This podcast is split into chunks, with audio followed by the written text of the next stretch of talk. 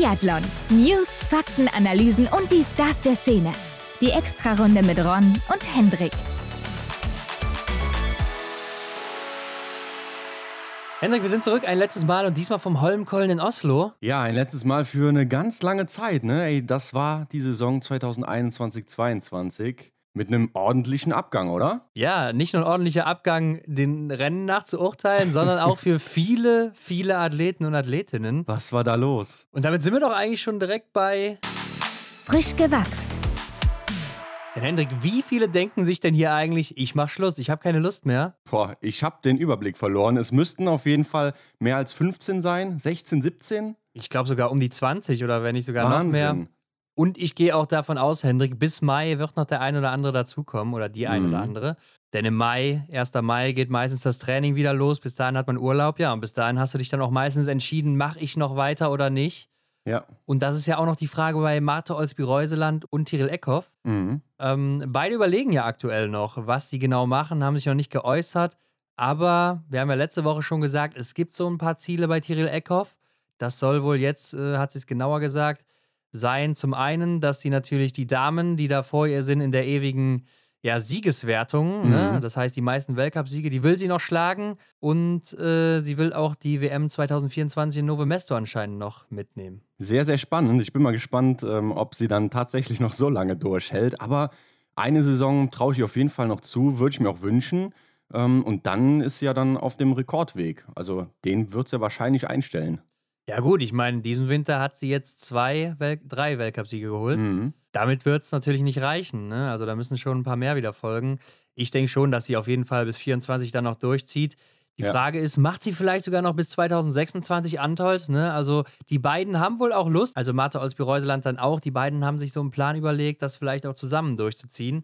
Aber ich glaube, bis 26, da muss man auch überlegen, wie ist man da noch drauf? Ja, das ist brutal. Aber ich glaube, das vereinfacht auch die Entscheidung nochmal, wenn man echt so wen bei sich hat, der das mit ähm, einem selber dann auch durchzieht, dass man sich so gemeinsame Ziele steckt, äh, noch was zu erreichen. Ich glaube, das erleichtert alles. Ja, kann ich mir auch gut vorstellen. Aber ansonsten viele große Namen, die auch abtreten, unter anderem Maren Hammerschmidt, Dominik Windig, Anaïs Bescon, Simon Mhm. Detieux, der hat mich fast noch am meisten überrascht, muss ich sagen. Ja, noch in Gelb unterwegs gewesen. Ja, und ist auch noch gar nicht so alt, ne? 91er Jahrgang, glaube ich. Ja, 30 ist er, ja. Ja, genau. Und Claire Igen, die beendet auch ihre Karriere, bleibt aber trotzdem ja noch im Athletenkomitee. Das haben wir letzte Mhm. Woche ja auch besprochen. Das wurde ja neu gewählt und sie ist auch wieder dabei. Also mindestens noch vier Jahre da vertreten. Ja, das sind wirklich so Namen, die ich von Beginn an so kenne. Ne? Also seitdem ich Biathlon verfolge, sind das echt Namen, die man immer gehört hat und das ja, ist jetzt echt ein komisches Gefühl, dass da so viele Leute dann plötzlich jetzt nächste Saison nicht mehr dabei sind. Ähm, da merkt man, nicht nur die anderen, nicht nur die Athleten und Athletinnen werden älter, sondern man selber ja auch. Ne? Das Ja. bleibt ja nicht aus. das stimmt wohl. Ähm, wir werden auf jeden Fall dazu auch auf Instagram noch eine Grafik bringen und mal genau auflisten, wer denn alles jetzt aufgehört hat, äh, wenn wir denn auch alle erfassen können. mhm. Aber da haben wir auch schon viele Anfragen bekommen, ob wir das nicht mal machen könnten. Hatten wir aber sowieso schon geplant. Also Genau, da muss auf jeden Fall mal ja, Licht ins Dunkle gebracht werden, was denn da jetzt genau los ist, wer dann tatsächlich dazu zählt. Und wir werden das natürlich aufarbeiten. Okay, Hendrik, und damit gehen wir doch direkt mal in die Rennen des Wochenendes. Blick in die Kristallkugel. Der Weltcup ist zurück am Holmenkollen nach zwei Jahren der Abstinenz. Und Hendrik, mir ist mal aufgefallen, das war jetzt meine letzte Woche als Tippweltmeister 2021, als amtierender Tippweltmeister. Ja, ich hoffe, du hast es genossen. Ja, also ich muss ja sagen, im Tippspiel lief es dieses Jahr gar nicht gut bei mir. Also ich bin jetzt Mhm. irgendwie um Platz 1000 rum noch irgendwie gelandet. Am Ende habe ich noch ein bisschen was aufgeholt. Ja. Aber mein Ziel war ja dann, nachdem ich nicht mehr Erster werden konnte, vielleicht noch Arne Pfeiffer einzuholen. Habe ich nicht mehr geschafft. Ich bin zwar näher gekommen, aber ich bin nicht mehr ganz rangekommen. Ja. Aber gut, mein Titel ist weg, ne? Also ich bin's Mhm. nicht mehr. Ja, wir werden uns das mal genauer anschauen. Vielleicht nicht in dieser Folge, die wird wahrscheinlich wieder etwas länger. Schauen wir uns vielleicht nächste Woche mal an, wer da genau ähm, oder wie wir uns auch da geschlagen haben. Ziehen wir mal ein Fazit. Aber ich habe immer noch den Beweis hier liegen mit meinem äh, Taschenmesser, was Dexy mir noch zugeschickt hat als großen Preis dann. Ja, lass dir das auch nicht ähm, nehmen. Ne? Also der Titel ist auf jeden Fall dir. Aber Ron, die Rennen, beziehungsweise der Sprint der Damen, der wurde ja nach hinten verlegt. Ne? Das heißt, normalerweise war der ja am Donnerstag geplant. Aufgrund des Wetters ja, richtig warm in Oslo und sonnig, wie man gesehen hat, ging es dann erst am Freitag los. Ja, aber auch, weil es am Donnerstag geregnet hat und äh, starker Regen erwartet wurde, das war der Hauptgrund, warum das eben Mhm. auf Freitag verlegt wurde. Ähm, ich glaube, es ist dann gar nicht so schlimm gewesen, aber trotzdem, am Freitag muss man ja sagen, wie du schon gesagt hast, sehr sonnig. Also das Wetter war Ja. eigentlich top, zumindest äh, als Zuschauer. Ja, für den Schnee dann eher weniger. Ja, also klar, die eine oder andere, die hat da natürlich einen Vorteil, wenn man vielleicht was leichter ist und so weiter. Aber gerade für große, schwere Athleten natürlich sehr schwierig, aber auch für die Leichten wird es natürlich dann nicht leichter, wenn der Ti- äh, Schnee so tief ist, ne? Mhm. Ja, ich habe mir auch dann gedacht, wenn sie schon den Plan ändern, die Rennen, die waren ja sowieso sehr, sehr spät angesetzt. Und da habe ich mich echt gefragt, warum macht man es denn überhaupt so spät, wenn die aktuellen Bedingungen denn dann so, ja, am Mittag beziehungsweise am, am Nachmittag dann, wie es ja dann der Fall war, die Bedingungen für den Schnee so blöd sind, dass die Rennen auch echt, äh, ja, unter nicht Top-Bedingungen stattfinden können. Ja, gute Frage. Also, dass man das ein bisschen früher macht, ne? Aber ich weiß nicht, hätte das so viel gemacht, wenn man da eine Stunde oder zwei vorverlegt und sonst wird es auch wieder zu früh, ne? Mhm. Ähm, vielleicht gucken die ja noch eher darauf, dass die Norweger und Norwegerinnen alle das noch gucken können zu Hause, wenn die vielleicht dann früher Feierabend machen oder so. Denn ist natürlich auch ein Highlight da am Holmenkollen. Ja klar, oder der König wollte nicht früh aufstehen. Ja, das kann natürlich auch sein. Ist ja auch nicht mehr der Jüngste. Aber Hendrik, äh, eigentlich waren sechs deutsche Starterinnen dabei, aber Vanessa Hinz, die musste sich kurzfristig noch abmelden, denn die war Corona-positiv. Ja, sie hat es erwischt. Wir wünschen ihr natürlich einen guten Verlauf und dass sie nächstes Jahr wieder kräftig dabei ist in der Saison. Ja, hat auf jeden Fall einen neuen Vertrag unterschrieben mit einem Sponsoren. Also ähm, Ja, sollte auch auf jeden gesehen. Fall weiter dabei sein. Gehe ich mal von aus, wenn man da noch einen Vertrag unterschreibt. Mhm. Und das übrigens, wo, du- wo ich es gerade sage, fällt mir ein, Martha Olsby-Reuseland hat wohl auch schon ihre Sponsorenverträge verlängert. Deshalb auch Ja. nochmal ein Hinweis darauf, dass sie wahrscheinlich länger dabei bleibt. Denn äh, ansonsten Wird's- macht das Ganze wenig Sinn. Ja, da gebe ich dir recht. Wird sonst nicht viel Sinn machen. Werbung. Elvira Oeberg, Martha Olsby-Reuseland und Erik Lesser. Was haben die gemeinsam, Hendrik? Die laufen alle auf blauen Ski von der Firma Salomon. Ja, Hendrik, und die waren am Wochenende alle super erfolgreich in Oslo. Oh ja. Martha Olsby-Reuseland sichert sich die große Kristallkugel. Elvira Oeberg ist die beste U25-Athletin. Platz 1 und 2 in der Gesamtwertung der Damen. Und Erik Lesser, der feiert seinen Abschied mit einem Sieg, seinen dritten Weltcupsieg in seiner Karriere Mhm. und läuft dabei noch unter den besten Laufzeiten. Ja, und das geht eben nur, wenn du das richtige Material unter den Füßen hast, gerade bei den Bedingungen, die da vor Ort herrschten. Ja, war keine leichte Aufgabe. Der Mann war fit, aber die Ski waren ja auch gut drauf. aber Ron, was ist Salomon? Salomon ist Ski-, Schuh- und Stockhersteller im Nordic-Bereich. Mhm. Also als Biathlet oder auch als Langläufer ist man da bestens ausgestattet. Und wir gehen auch mal geschichtlich weiter in der Salomon-Geschichte. Ja. Denn 1990 hat Salomon zehn Jahre nach seinem Markteinstieg über 10 Millionen Paar Skischuhe und über 5 Millionen Paar Skilanglaufschuhe verkauft. Henrik, kannst du dir das überhaupt vorstellen, diese Zahl? Das sind Zahlen, mit denen habe ich eigentlich nichts zu tun. Aber es scheint ja dann so, als wäre der Nordic-Bereich ziemlich gefragt gewesen. Und Salomon bringt dann aufgrund dessen einfach mal den ersten Ski heraus, den S9000. Ich dachte direkt an Harry Potter und den Nimbus 2000. Nein, es ist Salomons S9000. Ja, Hendrik, diese ganzen Zahlen, 10 Millionen, 5 Millionen, 9000, so weit kann ich gar nicht zählen, Mann. Also bin ja schon froh, dass ich es überhaupt aussprechen kann. Aber ja, 1990, da waren wir beide noch nicht auf der Welt. Das ist richtig. Und Salomon hat schon die ganze Welt erobert. Ja, zumindest die Leute mit gutem Material versorgt. Und so ist es ja auch heute noch. Ne? Ob ihr jetzt Skifahren wollt, Snowboarden geht, Trailrunning macht, Straßenlauf ausübt oder einfach nur wandern geht, bei Salomon findet ihr auf jeden Fall was. Genau, und wenn ihr mehr dazu erfahren wollt, dann checkt doch einfach mal den Link in den Shownotes aus. Genau, und mit diesem einen Klick könnt ihr mehr über Salomon erfahren. Also Shownotes abchecken, Link anklicken und viel Spaß mit Salomon. Werbung Ende. Ähm, ich habe auch vorher nochmal mit unserem Freund Michael Rösch hier telefoniert und gefragt, ja. Ja. wie ist denn das eigentlich so am Holmenkollen? Man kennt es ja, aber lange auch nicht mehr gesehen. Äh, Der Schießstand, ne? Er meinte zumindest, er wäre recht angenehm. Da gibt es ja auch noch auf YouTube dieses Video von ihm, wo er da die Scheiben in, keine Ahnung, 18 Sekunden oder so wegknallt. Ja. Und er meinte, ja, man kommt halt aus einer Abfahrt raus, deshalb ist das relativ einfach da zu schießen und man wird wahrscheinlich auch schnelles und gutes Schießen hier sehen. Ja, und so war es ja auch. Nur man muss sagen, man hat ja im Sprint der Damen schon früh gesehen, ja, gerade liegend, da haben sich einige schwer getan. Ja, aber andere sind auch echt gut durchgekommen. Also Lisa Vitozzi zum Beispiel, nur ein Fehler. Auf der anderen Seite die Öbergs. Elvira Öberg mit drei direkt. Ja, und ihre Schwester sogar mit vier liegend. Also da habe ich gedacht, was ist denn da wieder los? Äh, kommt ja auch jetzt zum Schluss so gar nicht mehr rein, muss man sagen. Auch läuferisch, klar, sie ist sehr groß und wahrscheinlich auch deutlich schwerer als die eine oder andere.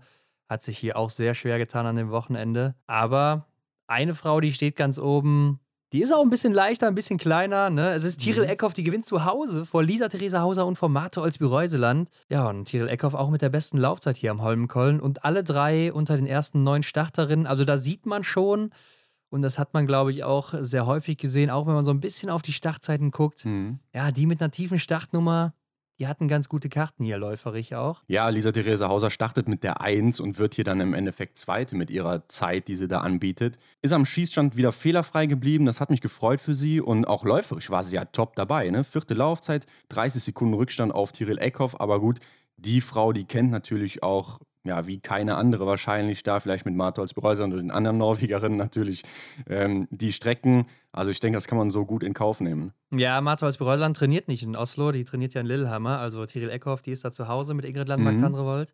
Die kennen sich da ganz gut aus. Aber ja, Lisa Therese Hauser ja auch eine der größeren und schwereren, aber mit der Nummer 1 natürlich dann äh, wahrscheinlich noch das beste Profil gehabt an dem Tag da. Bestimmt, ja. Und klar, hinten raus wird das natürlich immer alles tiefer, wenn die anderen schon drüber gelaufen sind und dadurch wird das immer schwerer für die anderen da überhaupt noch mitzuhalten. Marketa Davidova finden wir hier auch nochmal auf einem vorderen Platz, auf Rang 4, auch fehlerfrei geblieben und war läuferisch doch auch gut dabei.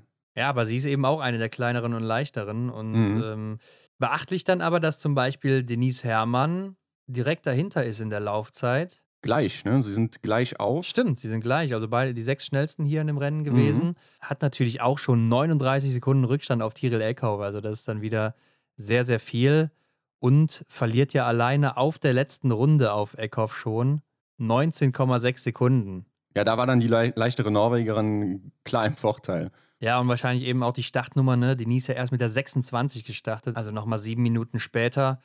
Äh, das macht schon viel aus, ne? Es hört sich immer so wenig an, aber es ist schon einiges. Und äh, da sind dann schon einige andere über die Strecke gedübelt, mehrmals, ne? Jeder läuft ja Mhm. hier drei Runden, also das macht sich alles dann bemerkbar. Ja.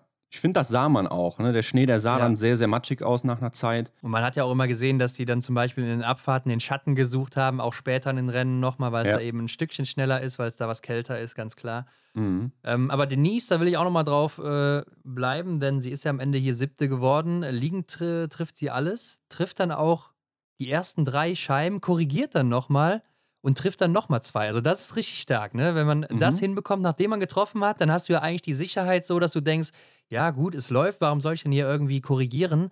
Aber anscheinend hat sie dann irgendwie noch den Wind gemerkt, der sich gedreht hat oder sowas oder stärker geworden ist. Ja, und Ja. hat dann nochmal gedreht und dann auch wieder getroffen. Also besser geht's gar nicht. Mhm. Ja, das finde ich sogar noch ein Stück bemerkenswerter, als ich es schon letzte Woche bei Vanessa Vogt erwähnt hatte, die ja dann auch Übrigens, dann noch. wo du es auch gerade sagst, bemerkenswert will ich auch sagen, Trendwoch 2022, sollte man mal drauf achten. Äh, in jedem Podcast, in jeder Sendung bemerkenswert, wird auf jeden Fall vorkommen. Ja, dann habe ich das ja jetzt hier schon erledigt. ja, Dann haben wir das hier einmal mal gut. erwähnt. Nee, auf jeden Fall, das fand ich wirklich äh, grandios, wie sie dann da nochmal reagiert hat. Ähm, Ja. Genau, bei Vanessa Vogt hatte ich es ja dann letzte Woche auch mal erwähnt, Ja. äh, wie sie da reagiert hat. Also das ist wirklich das Handwerk des Schießens. Ne? Da, da kann man echt sagen, die Damen beherrschen das Handwerk äh, wie ja keine zweite. Auf Rang 9 Franziska Hildebrand. Zehn Treffer gesetzt, ja. Ähm, ist vielleicht auch läuferig nicht mehr so in Form gewesen hier jetzt zum Ende. Mhm. Ähm, aber ist auch ja sehr viele Rennen gelaufen mit EBU Cup und so weiter. Also vielleicht auch Ja. nicht mehr so fit zum Abschluss. Ist aber auch im Bereich von Julia Simon zum Beispiel, Idalin oder Janina Hettich auch. Ja, wobei ich da auch sagen muss, Julia Simon auch überhaupt nicht gut gelaufen hier. Ne? Also Mhm. vielleicht noch den Sturz gemerkt nach ihrem Sieg letzte Woche, beziehungsweise Massenstart ist sie ja da mit Dietra Irwin äh, zusammengerasselt Mhm. und hat sich da ja irgendwie am Knöchel oder sowas verstaucht oder Knie, ich weiß nicht genau. Läuferig hier auch nicht so gut unterwegs gewesen. Platz 11, Hendrik, Lisa Vitozzi, du hast es schon gesagt, nur ein Fehler liegend. Stehen mal wieder fehlerfrei durchgekommen. Also auch Mhm. nochmal ein solides Rennen für sie. Aber irgendwie ist es ja trotzdem noch nicht die Lisa Vitozzi von 2018, 19, ne? Nee, die haben wir tatsächlich in der Saison 21, 22 nicht gesehen. Mal schauen, wie sie so den Sommer bestreitet. Ja, also ich glaube, sie ist auf jeden Fall immer noch heiß, ähm, also motiviert und äh, wird dann nochmal angreifen wollen nächsten, nächste Woche. Nächste Woche nicht, Hände. und wird dann nochmal angreifen wollen nächstes, äh, nächste Saison. Mhm. Aber ja, komm weiter. Äh, Janina hätte ich dahinter Platz 12, 10 Treffer gesetzt. Auch ein gutes Rennen, ne, das sie hier nochmal Mhm. macht zum Abschluss, denn sie hatte ja auch wieder nicht nur Probleme läuferig, sondern ja auch vor allen Dingen am Schießstand und dass sie hier dann nochmal alles trifft. Ich glaube, das äh, ist gut für sie. Ja, da kam nochmal so die altbekannte Stärke von ihr auf. Ne? Auch im liegenden Anschlag gerade äh, nochmal fehlerfrei geblieben. Aber Das auch war ein das, was sie Abschluss. ja ähm, im IBU Cup dann auch gezeigt hat, ne? was sie Ja. kann. Und dann hier Mhm. eben auch nochmal gezeigt. Ich denke, das ist nochmal versöhnlich dann, ein versöhnlicher Sprint zum Absch Abschied hier. Mhm. Ähm, Vanessa Vogt, 14. geworden mit einem Fehler. Zehnte Laufzeit. Ja, auf jeden Fall solide. Aber ich finde so gerade in der Laufzeit, die Abstände, die sind ja riesig, ne? Dass sie als Zehnte hier schon 49 Sekunden Rückstand hat auf Tyrell Eckhoff. Das ist schon wirklich enorm hier. Klar, da Mhm. sind jetzt auch ein paar nicht dabei, die hätten sich vielleicht noch davor gemischt. So eine Hanna Sola oder eine Alim Beka war eventuell. Wahrscheinlich. Und vielleicht noch die ein oder andere Russin, aber äh, trotzdem sind die Abstände natürlich enorm. Stina Nilsson wird hier 16. mit zwei Fehlern, vor Elvira Oeberg mit drei Fehlern. Und hier ging es ja auch noch äh, um die Sprintwertung. Ne? Die hätte Elvira Oeberg ja auch gewinnen können. Mhm. Aber Marto Olsby-Reuseland, ich glaube, der hat hier einen 29. Platz, wenn ich mich richtig erinnere, gereicht. Ja, es war auf jeden Fall nur noch Formsache. Ja, also 29. Platz, dass das passiert oder dass sie da schlechter wird, das war eigentlich sowas von unmöglich. Mhm. Ähm, und dann mit Platz 3 natürlich locker geschafft. Ingrid Landmark-Tanderevold wird 26. mit zwei Fehlern. Ja, Hendrik, und dann kommen wir ja auch schon zu Franziska Preuß auf Platz 45 mit vier Fehlern, davon drei im Stehendanschlag. Mhm. Hätte ich nicht erwartet, ne? Also bei Nee. ihr ist es ja auch echt immer so ein Up and Down und jetzt auch nicht nur über die Saison gesehen, sondern auch von Rennen zu Rennen so ein bisschen. Mhm. Ja, und, und gerade bei dem starken Mannschaftsergebnis hätte man doch auch eigentlich nicht gedacht, dass sie äh, dann diejenige ist, die eben da weit abfällt. Wir haben jetzt hier ähm, vier von fünf deutschen Damen in den Top 14. Auch nach den guten Rennen in Ottepe habe ich gedacht, ja, da geht es jetzt Ja. auch wieder bergauf. Sie hat gemerkt, es läuft am Schießstand auch wieder. Mhm. Ja, und dann geht es da stehend wieder voll daneben. Aber wir wissen ja, da kam noch einiges Gutes für sie an dem Wochenende. ähm, und Martha aus Reuseland, die hat ja auch ihr Ziel damit erreicht, das Podest am Holmenkollen zu holen zu Hause. Das hatte sie ja bisher noch nicht. Ja, und mit dem Ergebnis war ja dann die Ausgangslage für die große Kugel auch sehr, sehr günstig. Ja, also das war ja auch nur noch Formsache, kommen wir dann gleich zu. Aber hier im Sprint gab es ja noch die Spezialtrikots wieder, ne? Die gibt es ja immer beim Weltcup-Finale und äh, es wird das IBU-Cup-Trikot ja auch noch beim Saisonstart wieder geben. Mhm. Das äh, Juniorentrikot nicht, das grüne. Ja, und das haben ja hier getragen bei den Damen Lou Jean Monod aus Frankreich, die den IBU Cup gewonnen hat. Das hellblaue Trikot war das. Ja, Wo ist denn die gelandet, Hendrik? auf Platz 55 mit zwei Fehlern. Ja, mit zwei Fehlern ist das natürlich schon weit hinten, muss man sagen. Drei Minuten zehn zurück ist schon sehr viel und das als IBU Cup Gesamtsiegerin. Ja, Ähm, letztes Jahr war das ja Vanessa Vogt, da war sie Zweite, hat aber auch auf die letzten Rennen da verzichtet, weshalb Vanessa Vogt das ein bisschen ja, einfacher vielleicht hatte, aber ich glaube, sie hat es auch so Mhm. geschafft. also die Französin hat auf die letzten zwei Rennen verzichtet im Genau. EU Cup. Ja. Mhm. Und äh, Teresa Wobornikova, ne? die kennen wir auch noch von der Junioren-WM. Da hat sie ja abgeräumt mit zweimal Gold, einmal Bronze. Und die wird hier 31. Also ist zum, schon vor der IBU-Cup-Gesamtsiegerin. Ja. War natürlich jetzt auch schon ein paar Mal im Weltcup unterwegs für Tschechien. Ähm, hat auch nur einen Fehler hier geschossen. Aber Hendrik, mal abgesehen von der Leistung und von ihr, das hellgrüne Trikot ist ja sowas von hässlich, oder? Es erinnert mich immer wieder an diese grellen Textmarker. Unglaublich. Also, wer, was die sich dabei gedacht haben. Und es passt ja auch überhaupt nicht zusammen mit dem Rest. Also, Mhm. egal welche Farbe es ist, äh, grausam. Sollte Ja. man sich vielleicht mal überlegen, das zu ändern, vielleicht ein bisschen dunkler zu machen oder so, dann fällt es zwar wieder nicht so auf, aber es sieht besser aus. Ja, wobei ich bin ja immer gerne so auf der Seite, dass es auffallen muss, gerade bei solchen Leistungen, dass man da im Feld auch nochmal raussticht. Aber ja, ich denke, da gibt es auch noch gute Alternativen, die man da wählen kann. Äh, ist es nicht bei der Tour de France ein weißes Trikot für den besten Jungathleten immer? Also man könnte ja auch hier überlegen, dann ein komplett Mhm. weißes zu nehmen, wo dann, äh, klar, es gibt diese weiß-blauen mit den Sponsoren drauf, aber wenn das dann Mhm. komplett weiß ist, ist, setzt sich das ja auch nochmal so ein bisschen ab. Ja, es fällt auf jeden Fall direkt auf. Das erinnert mich jetzt gerade, ich weiß nicht in genau welchem Rennen es ist, ähm, wo, wer war es, Felix Leitner mit einem weißen Ja, Oberteil gelaufen ja, ist, ja, wo er das. Oberteil vom Anzug nicht mehr anhatte. Das fällt sofort auf. Es stimmt, ich glaube, es war auch im Sprint. Mhm. Wo ich mich auch gefragt habe, macht das jetzt hier einen Unterschied, ob ich mein Trikot einfach nur anziehe oder äh, hier so ein Compression-Ding, was er da anhatte? Naja, so die Sportsachen, die ich trage, da würde ich jetzt sagen, vermutlich nicht, oder? Also ist doch beides ziemlich dünn, würde ich mal sagen. Ja, ja, also ich denke, es kommt denen sehr ähnlich, ja. Na, müssen wir den Felix mal fragen.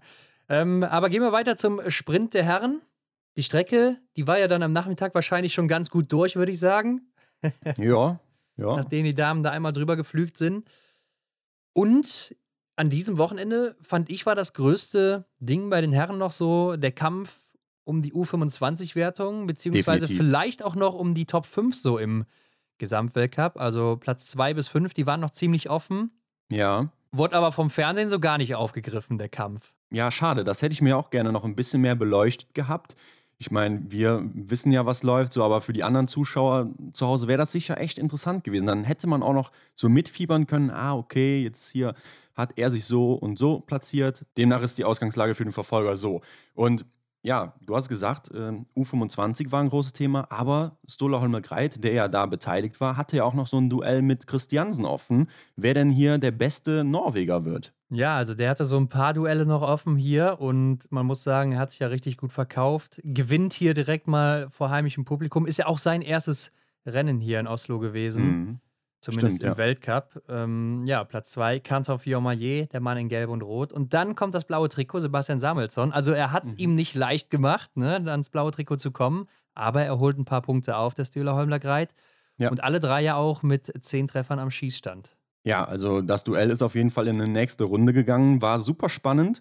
Hat Spaß gemacht, ähm, das zu verfolgen. Aber Stole Holmer Greit, der hatte ja auch eine Körpersprache im Ziel am Ende. Da hat er schon gewusst, das Ding, das kann eigentlich keiner besser gelaufen sein als ich jetzt hier. Und anscheinend kennt er auch die eine oder andere Abkürzung da. Äh, ja, also er hatte eine Angangszeit, da hat man schon gedacht, Johannes Dingesbö hat sich hier unter Stola Holmler Greit angemeldet oder sowas. Also das war echt äh, Wahnsinn, was er da abgerissen hat. Mhm. Und war ja auch in der Range Time der zweitschnellste hier. Also viel besser kannst du nicht machen, ne? wenn du am besten läufst und dann noch am fast besten schießt hier, zehn Mhm. Treffer setzt. Ja, dann äh, bist du natürlich unangefochten die Nummer eins in dem Rennen. Ja, nur Joscha Burkhalter ist äh, zwei Sekunden schneller am Schießstand insgesamt. Hat auf jeden Fall ein perfektes Rennen gemacht, das hat er auch selber gespürt. Aber hinter dem Podest, da ging es ja auch gut ab. Oder willst du noch gerade auf die anderen eingehen? Ähm, ja, Kantor Fiormaillet, ich weiß nicht, der sah so ein bisschen aus, als würde er schwächeln. Gerade läuferig hat er mir nicht so gut gefallen. Klar, er ist Mhm. auch wieder der viertschnellste hier. aber wir müssen natürlich auch bedenken, Johannes Dingesbö ist nicht dabei, Eduard Latipov nicht dabei, Alexander Loginov nicht dabei. Das sind ja alles Leute, die könnten auch Laufbestzeiten setzen. Ja. Äh, Gerade Johannes Dingesbö natürlich, der da vielleicht ja auch nochmal im Stula Holmer Greit 10, 15 Sekunden mitgeben könnte. Ja. Und dann ist so ein Fillon-Maillet auch nochmal 30 Sekunden oder so hinten dran. Also nicht so frisch wie sonst hat er gewirkt, oder? Aber am Schießstand Mhm. wieder fehlerfrei. Also das ist auch der Wahnsinn, wie er fast alles umklappt da jetzt hier im letzten Drittel noch. Ja, finde ich auch am Schießstand äh, wieder super unterwegs gewesen. Aber ja, läuferisch nicht so fit, fand ich auch so im Sprint, aber im weiteren Verlauf, ja, dann hat er wieder gezeigt, dass er es auch drauf hat. Ne? Also das hat er auf jeden Fall nicht verlernt auf dem Weg äh, nach Oslo. Ja, kommen wir, glaube ich, gleich nochmal zu. Sage ich auch noch ein paar Worte zu. Aber ähm, okay, gucken wir mal dahinter. Benedikt Doll, Hendrik, der wird hier Vierter auch mit zehn Treffern. Ähm, ist läuferisch, glaube ich, auch nicht so gut klargekommen. Ne? Hat er auch nachher im Interview Ja. gesagt, dass er ja, Probleme hatte mit seinem Ski und Erik ihn die ganze Zeit angeschoben hat oder so auch, dass er noch ein paar Sekunden gut machen kann. Mhm. Ja, der Ähm, Teamplayer Erik, ne? Also hat da nochmal Benedikt Doll da nochmal einen Schubser mitgegeben. Das konnte man einmal schön sehen. Benedikt mit der neunten Laufzeit hat knapp eine halbe Minute Rückstand auf Soloholmer Greit. Denke, das spricht dann für sich, ja. Und Erik kommt dann direkt dahinter mit einem Fehler, aber nur 0,5 Sekunden Rückstand auf Benedikt Doll. Heißt, er hat sich mit diesem Anschieben selber seinen vierten Platz wahrscheinlich weggenommen. Ja, das kann gut sein. Also er wird natürlich dadurch ein bisschen verloren haben. Aber Wahnsinnsrennen von Erik hier wieder. Also hat mich einfach wieder geflecht hier an seinem letzten Wochenende. Ne? Zweitschnellste Angangszeit hat er erstmal hier hingelegt in der ersten Runde. Also unglaublich. Und dann, wie schnell er wieder geschossen hat, ne? äh, stehend dann der Letzte daneben, hat er sich auch richtig geärgert. Ja. Also war wahrscheinlich auch ziemlich unnötig. Ja, ich wollte gerade sagen, zu Recht hat er sich wahrscheinlich geärgert. Und insgesamt die zweitbeste Laufzeit hier. Das hat er nur dreimal in seiner Karriere geschafft, habe ich mal nachgeguckt. Klar, Mhm. auch wieder hier jetzt Johannes Dingesbö nicht dabei, ne? Ja, Ähm, also dann wäre er vielleicht jetzt hier nicht der zweitschnellste gewesen, wer weiß. Aber man muss doch sagen, was für ein krasses Rennen hier von ihm nochmal. Ja, man muss die Fakten hier so lesen, wie sie sind. Ne? Und äh, hier sehe ich gerade keinen Johannes Dinisbö. Von daher, in dem Rennen war es. War, Ja, klar, klar. In dem Rennen Fall. war er es dann eben, ne? der zweitschnellste. Also echt faszinierend. Ähm, ich habe auch immer die ganze Zeit überlegt, an was erinnert dich das, diese Performance von ihm. Ah, er war einfach geschliffen, oder? Das sah einfach immer perfekt aus. Hat mir Ja. richtig gut gefallen. Der wollte einfach nochmal, ne? Der wollte hier Mhm. richtig nochmal angreifen, das hat man gemerkt und das hat mir in, jetzt wenn man nochmal zurückdenkt, in so anderen Rennen von ihm gefehlt. So zu Beginn der Saison oder auch letzte Saison, ne? wenn man sich da mal so ein Mhm. paar Rennen von ihm angeguckt hat, die vielleicht auch nicht so gut liefen, ähm, dann sah das komplett anders aus, ne? Also Ja. verrückt, wie sich das dann doch wenden kann. Platz 6, Philipp Navrat, auch 10 Treffer gesetzt hier. Klar, ich glaube, der kann eigentlich mehr, wenn er 10 Treffer setzt, aber ist, glaube ich, ja auch nicht mehr so frisch gewesen am Ende und ist ja auch einer der schwereren. Mit der 40 Mhm. dann auch gestartet, also auch nicht mehr so früh im Rennen gewesen. Vielleicht ein Nachteil gewesen, wer weiß. Ja, könnte, könnte dafür sprechen, dass eben die schwereren Athleten dann da eben die Probleme haben, aber trotzdem auch nochmal ein guter Abschluss hier im Sprint, finde ich, für ihn. Ja, auf jeden Fall. Und Wettle Christiansen ja auch so ein schwerer Athlet direkt hinter ihm mit 10 Treffern, ne? Dann hätte ich auch eigentlich gedacht, Wettle, ja, pff, vielleicht auch auf den, in den Top 3 oder wenn die drei da vorne, klar, das sind Top-Athleten, dann wird er Vierter oder Fünfter hinter Benny Doll oder sowas mit 10 Treffern. Mhm. Aber dann Siebter zu werden und auch so einen läuferischen Rückstand zu haben, weil die Abstände sind ja schon groß, muss man sagen. Ja. Ähm, das hätte ich nicht erwartet, auch bei ihm. Aber ja, war auch nicht so seine Strecke an dem Wochenende, hatte ich das Gefühl. Ja, scheinbar nicht, nee. Aber mir fällt gerade noch ein zu Erik Lesser. Hast du gesehen, er hat sich sogar auch nochmal die Haare frisch gemacht. War nochmal beim Friseur. Ja, nochmal äh, nass rasiert, würde ich sagen. Vielleicht war er deswegen auch so schnell. Windschnittig. Ja, das kann gut sein. Kann gut sein. Also ich kenne mich da ja auch ganz gut aus. Äh, Das macht schon was aus, Hendrik. Kann ich dir Ja. empfehlen. Ja, das Thema hatten wir schon mal. Noch, noch nicht. Platz 8, Johannes Kühn. Auch nur einen Fehler geschossen. Ist dann der zweitbeste hier im Rennen, auch mit einem Fehler. Also auch ziemlich gut. Mhm, auf jeden Fall, ja. Die sechste Laufzeit kam da auch nochmal, fand ich relativ gut zurecht. Er natürlich auch groß gewachsen, wie man Ja. immer gehört hat. Ähm, und wenn man dann einfach auch mal auf das Teamergebnis der Deutschen guckt, hier acht und äh, vier Deutsche unter den Top 8, das ist natürlich der Wahnsinn. David Zobel wird dann auch noch Elfter mit zehn Treffern. Ja, ich wollte gerade sagen, er stellt hier auch nochmal den einen oder anderen in Schatten.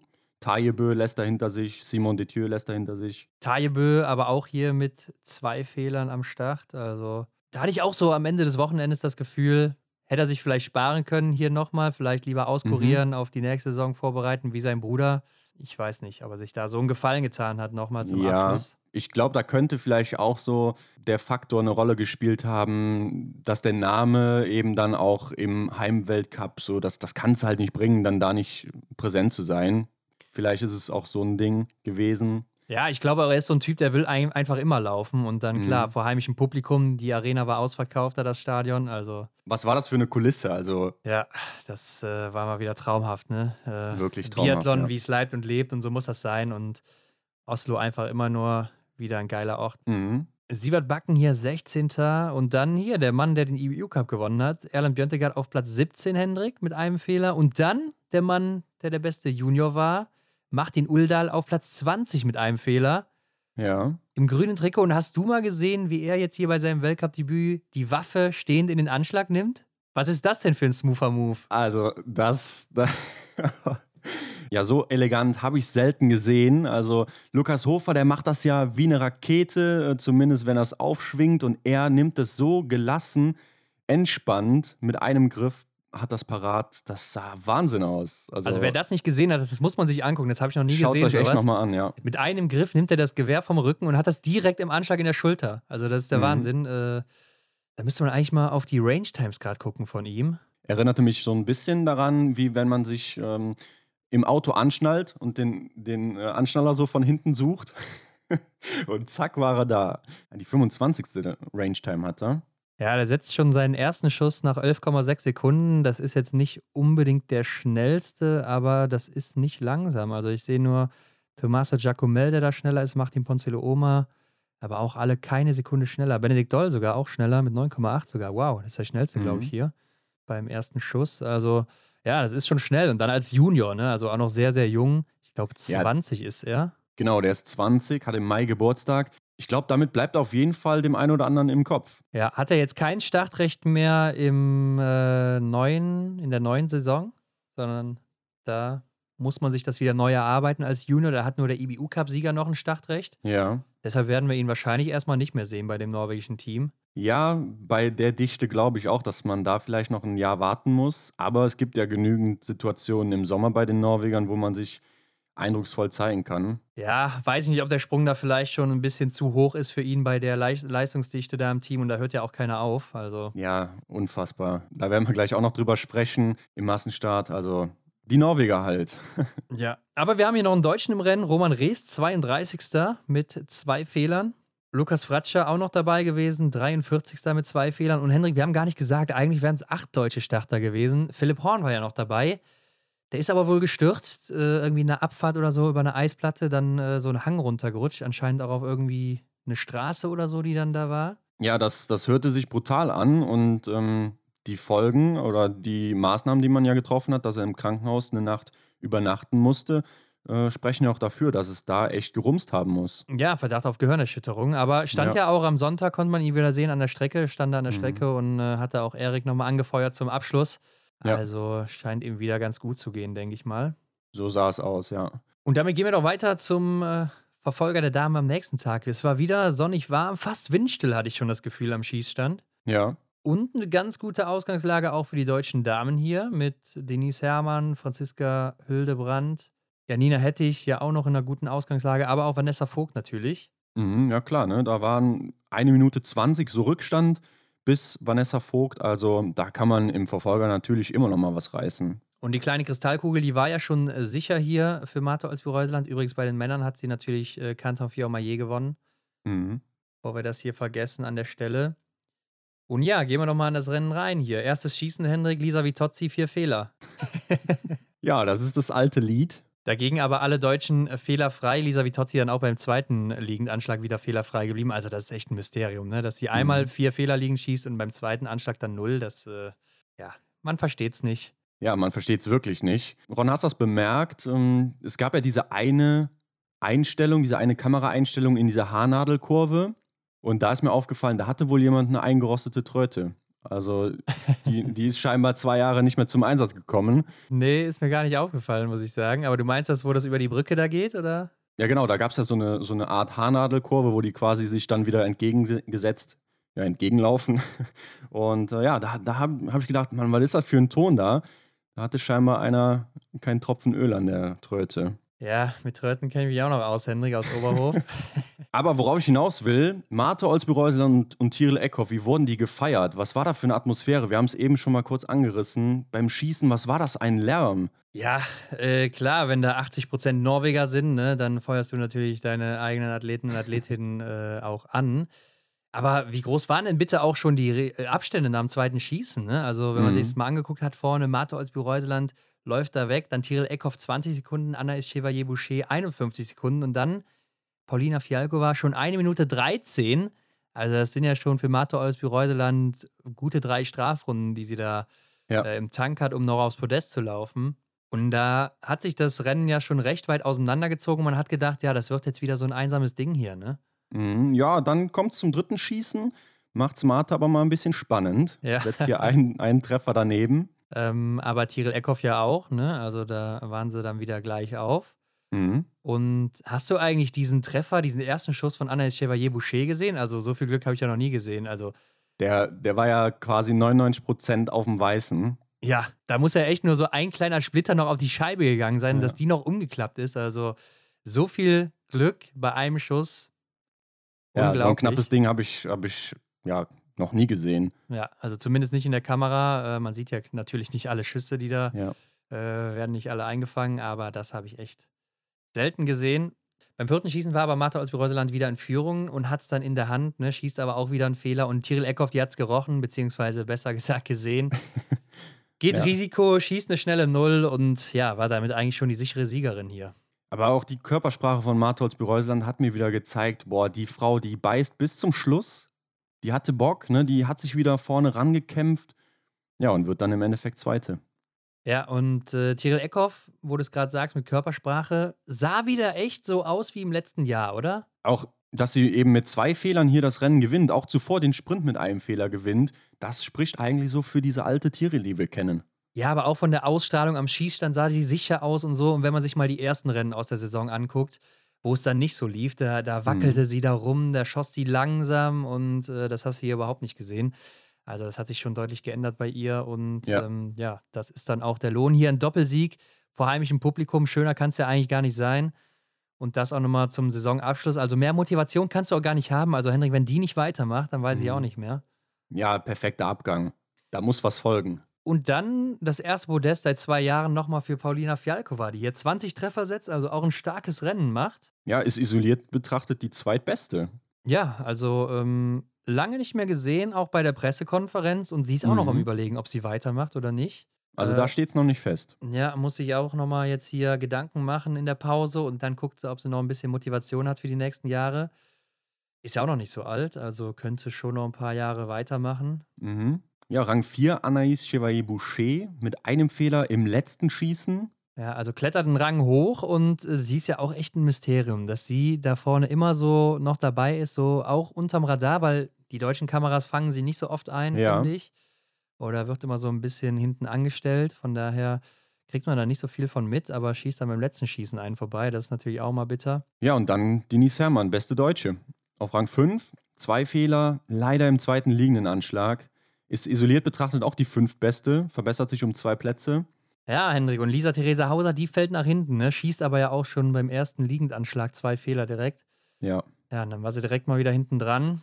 Ja, dann musste sie direkt mal wieder hinterherlaufen. Aber sechster Platz auch noch ziemlich gut. Gibt immerhin noch Blumen und noch einiges an Punkten natürlich.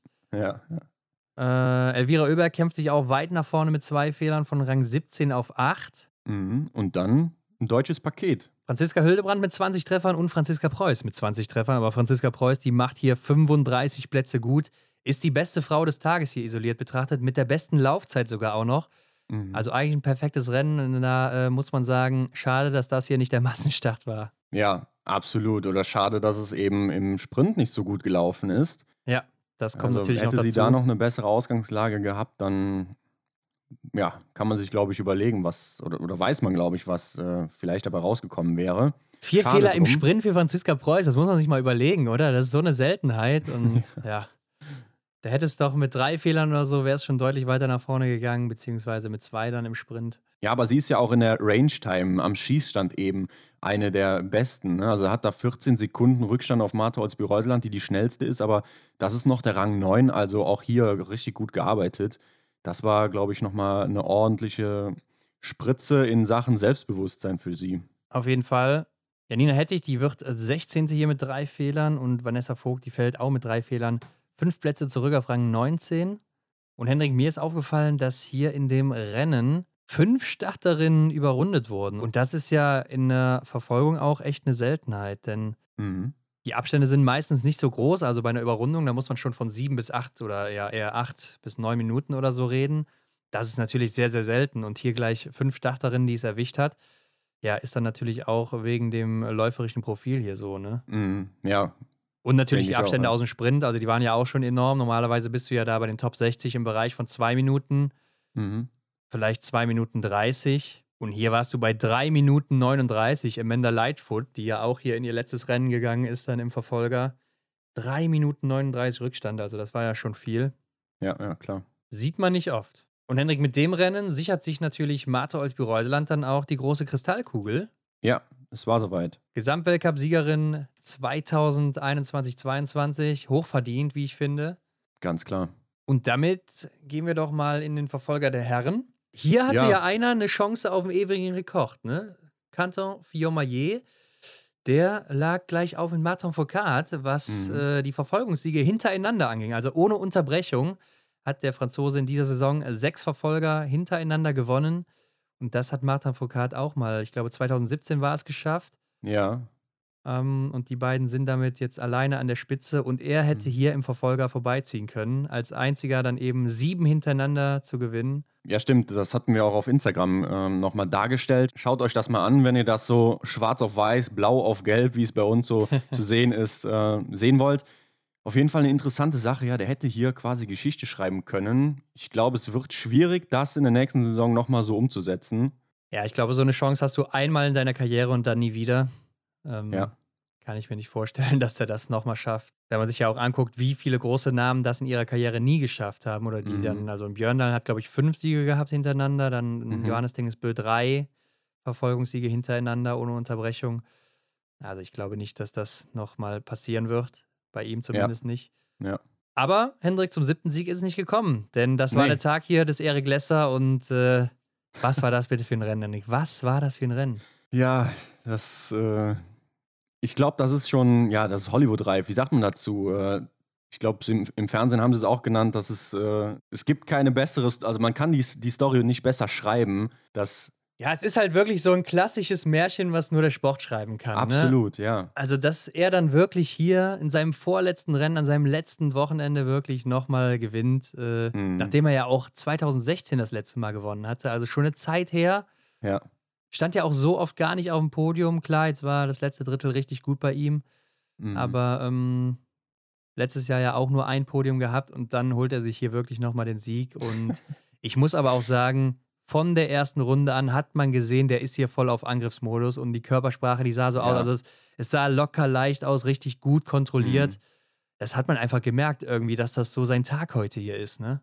Ja, das ist das, was ich auch anfangs sagte. So, das hat mich so daran erinnert, so dass das lief alles so dynamisch, das sah so, so kraftvoll aus. Da hat einfach alles gepasst. Und ja, ich meine, nach dem ersten Schießen war das Feld zwar noch ja, relativ nah zusammen, aber Erik kämpft sich dann an äh, Samuelsson und Contafio Maillet ran. Ähm, hatte auch wahrscheinlich ein gutes Material, aber dass er sich einfach an solche Läufer dann auch ransaugen kann, das spricht ja einfach für seine Tagesleistung dann da. Ja, aber auch wie schnell er einfach liegend geschossen hat, die ersten beiden Schießen und holt da ja schon ordentlich Mhm. Zeit raus auf die beiden. Also echt beeindruckend. Hat mich so ein bisschen auch an dieses letzte Rennen von Martin Foucault, die Verfolgung in Kontiolahti erinnert, wo er ja auch mit Jacqueline damals auf die Jagd von Johannes Dingesbö gegangen ist. Ja, Und ja. beide ja auch von Anfang an, also auch gerade Foucault, so eine Körpersprache, ne? Ich will das hier heute nochmal gewinnen. Auch liegend sehr schnell geschossen. Und Mhm. äh, da hat der Erik mich so ein bisschen dran erinnert in dem Rennen hier. Ja, ja. Und man muss aber sagen, Stühler, er hatte es ja in der Hand hier. Ne? Also das letzte Schießen war ja wie bei Marte Olsby-Reuseland eigentlich, vielleicht sogar noch besser. Ne? Eine Runde hatte er eigentlich sicher und eine zweite wäre dann zu viel gewesen. Und die war es dann eben auch. Ja. Und, und er hat nachher in der Pressekonferenz gesagt, äh, ich habe gedacht, ich denke jetzt hier nicht an die Fans, sondern nur an das Schießen. Lass mich nicht hier ablenken. Mhm. Als er dann aber irgendwie zwei getroffen hatte und äh, die Leute da sowas von laut gejubelt haben, da meinte er, wäre es aber mit ihm durchgegangen. Mhm. Ja, und dann kamen eben die zwei Fehler da. Wer soll es ihm übel nehmen, ne, bei dieser Kulisse? Ja, gut, ich meine, du musst halt eiskalt bleiben, wenn du gewinnst. Im Endeffekt gehört es dazu, ja. Ja. aber er ist ja auch in dem Sinne auch noch ähm, ja, ungeübt in der Situation. Also, ja, war vielleicht dann auch hier wieder ja, so, so eine Sache von Erfahrung, die er dann so noch nicht sammeln konnte. Ja, und man muss dann im Gegenzug dazu sagen, Erik, der räumt hier eiskalt ab, ne? Hat er ja Brutal. auch nachher gesagt, er, er hat sich hier einfach das Herz genommen, hat gedacht, komm, jetzt hämmer ich das hier weg. Und da muss man auch sagen, in was für einem Rhythmus hat er geschossen. Mhm. Also es war einfach perfekt, wie im Bilderbuch. Ja. Ähm, man sieht das ja oft bei anderen Athleten oder so, die dann vor dem letzten Schuss nochmal so ein bisschen warten, weil die den auch noch genau reinsetzen wollen. Dann geht er eventuell schon mal eher daneben. Mhm. Aber hier wirklich äh, eiskalt durchgezogen von Anfang bis Ende und damit belohnt worden. 20 Treffer. Ja, und läuft damit echt zum dritten Weltcupsieg hier. Und ich habe mich dann auch auf der Schlussrunde äh, dran erinnert, wie er da dieses Aue-Zeichen gemacht hat von dem Fußballclub. Ja, wo den Hammer ausgepackt hat. Also jetzt Genau. nicht, nicht, nicht, okay. Nicht sein Hammer, aber, ne? Genau, er hat da seine beiden Arme über den Kopf so verschränkt. Ähm, scheinbar ist es auch dann ähm, das Zeichen der ähm, Aue-Fans, ich weiß nicht. Aber ja, jedenfalls habe ich dann gedacht, so, oh, komm, Erik, jetzt mach noch mal dieses, das muss jetzt einfach kommen, oder? Auf der Zielgeraden. Ich habe dran gedacht und dann hat das gemacht. Ja, klar, Trademark. Auf jeden Fall hat er damals auch in Kontiolahti gemacht, ne? Übrigens Ja. damals ja auch mit derselben Trikotnummer ins Rennen gegangen im Verfolger mit der 5. Mhm. Ja, Und die damals- Zeichen standen einfach nur gut. Ja, Weltmeister geworden dann eben. Ja, Gänsehaut auch wirklich gehabt beim Zieleinlauf. Hat auch nachher dann bei Instagram nochmal geschrieben, Männer, ich, weil der Erzgebirge Aue hat ihn natürlich dann auch äh, gegrüßt oder Mhm. ihm natürlich da die Glückwünsche zugeteilt auf Instagram. Und dann hat er die auch nochmal verlinkt und gesagt, ja Männer, ich hoffe, ihr packt auch nochmal eure Hämmer aus. ich hoffe, sie machen es nicht, um ehrlich zu sein. Zumindest nicht in der Öffentlichkeit. Ja, kann man, kann man lassen. Aber gut, äh, Kantor Fiormaillet ist ja nochmal hinterhergehechtet da. Und man muss ja sagen, die letzten Meter in Oslo, die darf man nicht unterschätzen. Ne? Also mit dieser kleinen Rampe da noch. Mhm. Und dann äh, ist es ja nochmal recht flach. Also da hat man schon häufig gesehen, dass da nochmal welche überholt wurden auf den letzten Metern, da die Abfahrt Ja. runter. Äh, ist nicht nur der Gratishaugen, also da musst du schon echt drüber ziehen und dann auch äh, bis unten ins Stadion rein. Mhm. Äh, da kann es nochmal richtig eng werden. Also da darfst du wirklich nicht locker lassen. Ja, und da, wo die äh, Damen und Herren dann auch immer so schön im Schatten gefahren sind, da hat er sich ja echt nochmal rangesaugt. Und ich Ja, habe ja. gedacht, das kann er sich jetzt eigentlich nicht nehmen lassen. Da war nicht. Vielleicht hatte Quentin Fiormaillet auch den Rekord im Kopf, habe ich gedacht. Auf jeden Fall hat er den im Kopf gehabt, klar. Und ja, im Endeffekt ist es ja so gekommen, wie wir uns das ja wahrscheinlich alle gewünscht haben. Lass uns einen Punkt machen. Es war auf jeden Fall eine krasse Geschichte. Ja, ja Stühlerholmler Greit, der wird dann am Ende nur Dritter. Was heißt Mhm. nur? Aber direkt hinter ihm schon wieder Sebastian Samuelsson. Also der hat sich da auch festgeheftet, der Schwede. Das blieb richtig spannend hier dann um das blaue Trikot nachher dann im Massenstart. Ja, wie damals, was heißt damals? Letztes Jahr gegen Johannes Denis Bö ums gelbe Trikot. Hier der Kampf entscheidet sich auch ums blaue Trikot im letzten Rennen. Ja, also Stühler, der kennt die Geschichte ja dann schon so ein bisschen. Hat er Mhm. vielleicht einen kleinen mentalen Vorteil gehabt? Ja, ähm, sowieso. Ja, da hast du recht. macht er Ja, Mentaltraining. Was, was für eine Frage hier an der Stelle. also, dass ich sowas in Frage stelle, meine Güte. Um Platz 5, Vettel Christiansen, ne? Der wollte ja auch noch der beste Norweger werden, also ist da auch immer vorne noch mit dabei. Ja, sammelt wertvolle Punkte. Äh, Sievert Backen wird hier äh, siebter, Alexander Fjeld Andersen, nicht Philipp Fjeld Andersen, ne? also das hier Mhm. ist der ältere Bruder, der wird hier Achter. Auch Neunter und Achter geworden, also auch echt ein starkes Wochenende von ihm, ist ja auch einer aus dem IBU Cup, ne? Ja. Benedikt Doll wird hier Neunter, zwei Fehler im letzten Schießen leider. Und David Zobel, der bleibt auf Platz 11 hier mit 19 Treffern. Ja, hat mir richtig gut gefallen. Er ist so einer, der, der schwimmt halt jetzt einfach noch in der Präsenz der anderen mit, ne, aber kann sich doch da auch wirklich gut halten. Also hat mir richtig gut gefallen an dem Wochenende. Bestätigt ja hier auch seine Leistung aus dem Sprint. Arbeitet am Schießstand sauber, könnte vielleicht einen Ticken schneller werden, wobei 20 Sekunden auf Christian Gau, der hier der schnellste war. Erik Lesser, zweitschnellster in der Range übrigens. Also er macht einen guten Job und ich glaube, er ist auch einer, den wir auf jeden Fall nächstes Jahr wiedersehen werden im Weltcup. Ja, auf jeden Fall. Gerade wo jetzt natürlich der Platz von Erik weg ist, denke ich auch, dass er einen Safe hat. Und äh, klar, wir haben natürlich noch Philipp Horn und Lukas Fratscher, die werden sich da auch nicht kampflos geschlagen geben.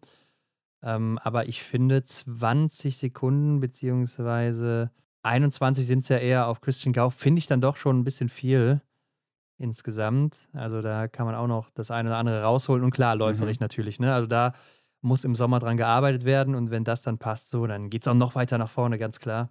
Lukas Hofer macht ja auch wieder eine Top-Verfolgung. Äh, letzte Woche ja auch schon. 20 Treffer hier wieder gesetzt und läuft von 38 auf 14 vor. Aber ich habe mich gewundert, er ist ja läuferig an dem Wochenende auch nicht gut klargekommen, obwohl er ja auch ein kleiner, leichter Mann ist. Habe ich gedacht, das wird ihm hier ganz gut liegen, aber war anscheinend nicht so. Ja, stimmt. So hätte ich ihn auch eingeschätzt, dass er da gerade ähm, nicht so diese Probleme hat wie dann eben ein schwererer. Aber es haben ja auch gar nicht so viele Leute geschafft, fehlerfrei zu bleiben am Schießstand. Also Erik, Lukas Hofer und dann sehe ich, glaube ich, nur noch einen, Michael Kritschmer, auf 18. Ja, genau. Der auch von 33 dann nach vorne kommt. Also auch ein gutes, gutes Rennen mal wieder hier. Taibö ist 15. geworden, bevor wir den noch überschlagen. Mhm. Philipp Navrat 21. mit fünf Fehlern, fünf davon im Stehendanschlag. Wow. Also auch noch Ja. drei beim letzten wieder. Ja, das ist aber auch, das sieht auch wirklich nie so safe aus bei ihm, muss man einfach so sagen. Ja, und ähnlich geht es ja Johannes Kühn. Also da können wir eigentlich weitermachen. Sieben Fehler hat er sogar im stehenden Anschlag kassiert. Alte Baustelle. Ja, liegen mal wieder durchgekommen, perfekt. Und dann sowas. Lukas Mhm. Fratscher, der trifft aber hier 19 Mal, arbeitet sich auch weit nach vorne, also auch sehr gut. Ja, und der letzte im Bunde aus der deutschen Reihe, Roman Rees auf Rang 28 mit drei Fehlern.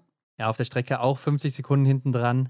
Ja, und die Verfolger waren für viele jetzt schon das letzte Rennen, Hendrik. Also einige haben sich ja dann nicht für den Massenstart qualifizieren können, wie zum Beispiel Dominik Windig. Oder auch Scott Gau, der hört ja auch auf. Mhm. Sein Bruder Christian Gau, der macht dann anscheinend erstmal noch weiter, ist aber auch noch ein paar Jahre jünger. Ja. Und Hendrik, bevor wir jetzt gerade hier in den Massenstart gehen, ey, mir ist ganz entfallen, wir haben gar nicht Dorothea Viera erwähnt. Die war ja, Ja. 67. im Sprint. und hat den Mhm. Verfolger nicht geschafft. Ja, hätte man auch nicht für möglich gehalten. Äh, ich hatte mal so ein bisschen zurückgeguckt, wann das das letzte Mal bei ihr war, Ja. dass sie nicht im Verfolger war. Und bin dann auch erstmal darauf gestoßen, dass sie das erste Mal seit November 2017 nicht in den Punkten gelandet ist. Also nicht unter den Top 40. Mhm. Jetzt wird sie hier 67. Das letzte Mal war das eben dann im November 2017, erste Rennen der Saison. Der Einzel in Östersund, da war sie 52. Ähm, und das letzte Mal im Sprint war sie am 9. März 2013 in Sochi auf Platz 61. Da gab es aber dann keinen Verfolger darauf. Ja, schon, schon sehr lange her. Und ich glaube, das war auch so eine Art Rekord bei ihr, dass sie äh, so lange hintereinander in den Punkten war. Aber das, äh, um das mal genau herauszufinden, da müsste man einige Daten durchgehen. ja, das stimmt. Ja. Aber im großen Finale, dem Massenstart, da war sie ja wieder dabei, sogar in Rot. Ja, hatte damit ja auch dann einen Tag Pause, ne? Also vielleicht sogar ein kleiner Vorteil für sie. Mhm. Und die kleine Kugel war an dem Tag wahrscheinlich auch wieder das Interessanteste hier. Denn die war noch recht offen, muss man sagen, zwischen ihr, Elvira Oeberg und Justine Brazers-Boucher. So, das waren die, die am nächsten noch oben dran waren. Ja. Und auch hier wieder ein extrem spannender Massenstart, muss man sagen. Also diese letzte Runde, die hatte es ja wirklich wieder in sich. Aber ich will nochmal gerade hier auf die zweite Runde eingehen, denn da war Julia Simon ja nach dem ersten Schießen vorne. Mhm. Und da habe ich mich gefragt, ist die jetzt hier schon platt in Runde 2 oder was ist hier los? Denn die hat ja direkt wieder 20 Sekunden verloren auf der zweiten Runde. Ja. Ist mal ordentlich nach hinten durchgereicht worden und das bei einer Julia Simon, also Mhm. selten gesehen, sowas bei ihr. Dabei war sie ja auch noch so der Killer, ne, in der letzten Saison im Massenstart. Ja, immer eigentlich. Also Mhm. gerade auch bei solchen Rennen, Verfolgern oder so, wo sie mitlaufen kann, eigentlich nie so wirklich ein Problem gehabt. Ja. Ähm, also entweder komplett platt oder ist wirklich noch die Verletzung von dem Sturz. Könnte eine Rolle gespielt haben. Aber ihre Landsfrau, die macht's ja dann. Justine Brezas-Boucher, Olympiasiegerin, eigentlich ähm, überraschend. Ne? Und hier Ja. ja. auch dann wieder. Ja, kam auch so ein bisschen aus dem Nix, ne? Also nach dem dritten Mhm. Schießen waren es ja noch Lisa-Theresa Hauser vorne, äh, knapp vor Dorothea Viera, die aber dann läuferig abreißen lassen musste. Mhm. Ähm, ist da auch wieder gut eingebrochen. Also die Pause hat Dorothea Viera anscheinend nicht viel gebracht. Ja. Ja, und dann habe ich schon gedacht, Lisa-Theresa Hauser sieht hier heute wieder aus wie letztes Jahr, wie bei der Massenstart-Weltmeisterschaft, wo sie den Titel geholt hat. Also das sah schon wirklich gut aus. Und schießt dann aber einen Fehler beim letzten Schießen und dann aus dem Nix kommt irgendwie Justine Brazers Boucher, denn alle schießen einen Fehler. Mhm. Ja, und sie schießt keinen und ist auf einmal vorne und läuft einfach davon, sucht das Heil in der Flucht. Ja, du hast recht. Die ersten acht schießen alle einen Fehler, außer eben dann Justine Brezas Boucher. Und ich habe mir tatsächlich auch hier, so wie du es gesagt hast, notiert, wo, wo kamen die denn her? Also, die, die war ja wohl echt, ja, komplett. Du hast es eben auch schon mal angesprochen, äh, dass die Kameras dann natürlich die ein oder andere nicht so krass im Fokus haben, weil dann eben auch im deutschen Fernsehen die deutschen Athletinnen gezeigt werden, ganz klar. Aber ja, sie war auf einmal da, zur richtigen Zeit am richtigen Ort. Ja, und dann, klar, läuferig macht die keine was vor, so gerade auf der letzten Runde hat sich das natürlich nicht mehr nehmen lassen dann. Mhm. Ähm, ihr Vorteil natürlich, dass sie schon liegend die zwei Fehler schießt, heißt, sie hat natürlich einige Runden, um das wieder rauszulaufen. Richtig. Wären die zwei Fehler jetzt beim letzten Schießen passiert, dann hätte das Rennen wahrscheinlich anders ausgesehen. Aber so läuft sie dann locker zum Sieg. Und die letzte Runde war ja wirklich verrückt. Ne? Also Platz 2 bis 10, muss man sagen, die waren noch komplett offen. Mhm. Und es ging ja erstmal nach dem Schießen raus, Lisa Therese Hauser und dann Janina Hettich auf Platz 3. Ja, das wäre auch noch ein grandioser Tag geworden, wenn das so zu Ende gegangen wäre. Janina konnte sich auch hier und da nochmal ranbeißen ne? oder festbeißen. Ja. Ähm, musste im Endeffekt dann den kürzeren ziehen, aber hat da noch gut mitgehalten. Ist ja auch hier fehlerfrei geblieben äh, im ganzen Rennen. Also hat echt auch ein gutes Rennen gemacht. Als einzige, nee, stimmt gar nicht. Lotte Lee ist auch fehlerfrei geblieben, aber die beiden als einzige fehlerfrei in dem Rennen. Ja. Ja, hat sich wirklich erst am Gratishaugen so richtig entschieden, dann, Genau. wer da vorne noch mithalten kann. Und dann natürlich auf der Schlussgeraden. Ja, und Franzi Preuß, die wird dann hier Zweite. Mit was für einer starken Runde äh, lässt da auch Martha Olsby-Reuseland stehen, die auch wirklich noch sehr gut aussah. Mhm. Und das ist vielleicht auch die erste, oder zumindest in dieser Saison, die erste letzte Runde, die Elvira Oeberg nicht für sich entscheiden kann. Mhm, ja, bedauerlich, gerade in dieser Situation, denn sie, du hast es eben gesagt, sie hatte einen kleinen Finger an der Massenstartkugel und sie hätte Vierte werden müssen, steht hier auf Rang 5. Ja, und da hat sich Lynn Persson einfach mal gedacht, nö, ich strecke mal gerade meinen Fuß aus und dann werde ich hier Vierte und dann gehst du hier leer aus, Elvira. Wenn das nicht noch Stress gegeben hat nach dem Rennen, oder? 0,1 Sekunden. Da kämpft sie wirklich um diesen Platz 4, Lynn Persson. Und ja, vermasselt im Grunde Elvira Oeberg die Feier der kleinen Kristallkugel. Ja, also das war nicht so clever, muss man sagen. Klar, man weiß vielleicht nicht genau im Vorhinein, wo muss sie landen, was Mhm. reicht ihr oder so. Aber man weiß ja, dass sie um die Kugel kämpft. Und da hätte man sich vielleicht auch denken können, heute ziehe ich vielleicht mal das Bein zurück. Ja, oder ja, man muss ja nicht offensichtlich irgendwie Gas rausnehmen und sie dann drei Meter vor einem äh, ins Ziel laufen lassen. Aber ich glaube, ich weiß nicht, ich habe auch überlegt, vielleicht hast du eine gute Antwort oder viel, erzähl mal, wie du das gemacht hättest. Ich habe überlegt, wie wärst du in der Situation umgegangen? Hättest du, Äh, wenn ich klar, jetzt natürlich wäre oder was? Genau, du bist natürlich Sportsmann durch und durch. Du willst deine beste Platzierung erreichen. Du willst äh, die beste Platzierung erreichen, die du in dem Rennen erreichen kannst. Und das ist dann eben der Fight gegen deine Teamkollegin, gegen deinen Teamkollegen, gegen mich zum Beispiel, ja. Und ähm, weißt aber, dass ich die Kugel gewinnen könnte. Ja, bei dir würde ich natürlich auch durchziehen. Da hätte ich den Lynn Persson Mhm. hier gemacht. Aber Nein, aber äh, klar, da hätte ich das Bein nochmal zurückgezogen. Also ich hätte es Mhm. irgendwie unauffällig gemacht oder so, äh, sodass sie dann irgendwie noch den Zentimeter vor ist oder den Fuß Ja, vor ist. ja. Und das Ding dann eben gewinnt, ganz klar. Und es ist ja auch egal, ob ich jetzt hier im letzten Rennen Vierte oder Fünfte werde. Vielleicht, So und ich es, weiß ja. ja. dann auch, ob ich hätte Vierte werden können. Mhm. Und ich sag mal, wenn es hier ums Geld geht, klar, eine bessere Platzierung, die gibt ein paar hundert Euro mehr hier oder tausend sogar in dem Fall. Hätte man sich ja auch nachher teilen können. Also Elvira hätte dann auch sagen können, komm, kriegst du hier einen Teil von meiner Kugel, die gibt mir ja auch nochmal 10.000 Euro. Ja. Also ähm, wenn es darum geht oder so, hätte man sich wahrscheinlich einig werden können. Bestimmt, ja. Aber ich fand es auch richtig lustig. Nachher gab es natürlich wieder Bilder von der Flower Ceremony bei Kevin Vogt. und dann Lynn Persson steht da, ist voll am Grinsen und daneben Elvira Oeberg und ist die einzige von den sechs Leuten, die da bei der Flower Ceremony sind, die nicht grinst, die da einfach nur so ins Leere guckt. Ja. Und die hat sich wahrscheinlich auch gedacht: Meine Güte, was ist hier gerade passiert? Ey, das kann doch nicht Ja. sein. Ja, ich meine, es ist natürlich jetzt auch leicht von uns gesagt, äh, so außenstehend, ähm, ja, ich hätte das und das gemacht. Vielleicht wäre man im Rennen dann nochmal anders. Äh, Klar, vielleicht aktiv, hat sie es ne? gar nicht so richtig mitbekommen, ne, dass die da jetzt gerade neben ihr ist. Ja. Ich glaube es zwar eigentlich nicht, weil man ist ja die ganze Runde da zusammen unterwegs. mh. Man hat es ja dann schon irgendwie im Augenwinkel. Aber sie hätte ja auch im, im Endeffekt, äh, hätte es ihr egal sein können, wenn Ingrid Landmark-Tandrevold auch noch vor ihr landet. So. Ja, ja. Egal, man kann sich mal ändern. Justine Breisers-Boucher holt sich damit auf jeden Fall hier die Massenstartkugel. Ja, wie du schon sagst, sehr überraschend. Auf der anderen Seite muss man auch sagen, sie ist Olympiasiegerin im Massenstart. Das heißt, da hat sie auch keine Punkte für bekommen. Und wenn man das dann mal mit in Betracht zieht über die gesamte Saison, muss man sagen, es ist verdient, dass sie das hier geholt hat, finde ich. Klar. Von daher ist doch alles gut am Ende. Und Elvira Oeberg holt sich ja auch noch die U25-Wertung. Die war zwar vorher schon recht sicher, Mhm. aber im letzten Rennen oder nach dem letzten Rennen hat sie das dann überreicht bekommen. Ja, Denise Herrmann wird dann hier zweitbeste Deutsche auf Rang 7. Hinter ihr dann Lisa Therese Hauser. Auch leider noch weit zurückgefallen, ne? Dann von Platz 2. Ich Mhm. habe sie echt gegönnt, da echt nochmal Zweite zu werden zum Schluss. Klar, ich freue mich auch hier für Franziska Preuß natürlich.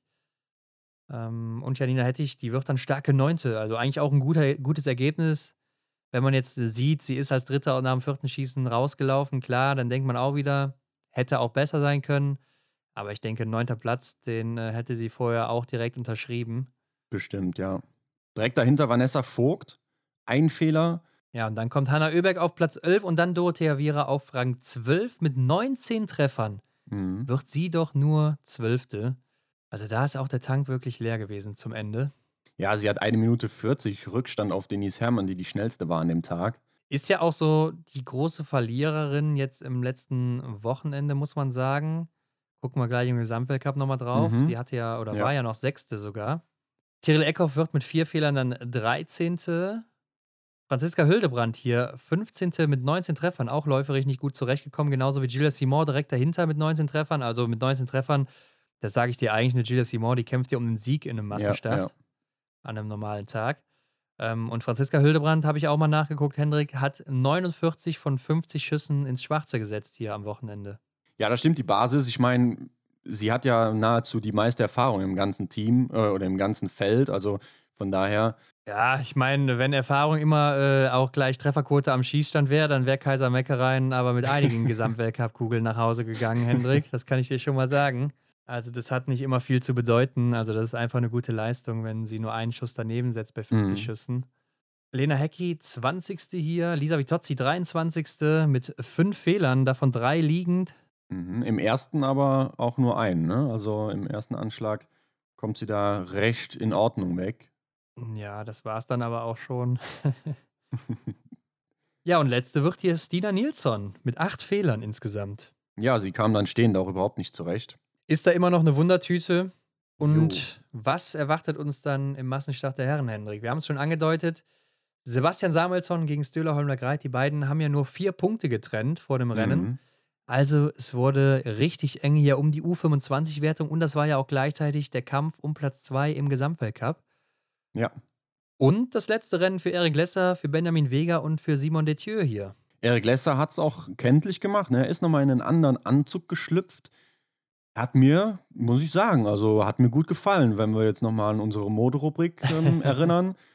Sowas, ja. äh, darauf kann man aufbauen. Das ist der Anzug von 2009, 2010 gewesen, also sein Debütanzug Anzug im Weltcup damals. Ja.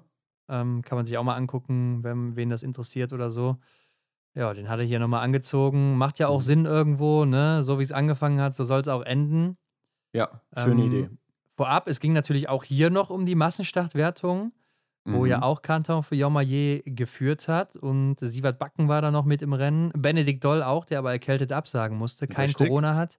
Schade, ne? Denn das wäre mit Sicherheit eine Chance gewesen, hier nochmal zuzuschlagen.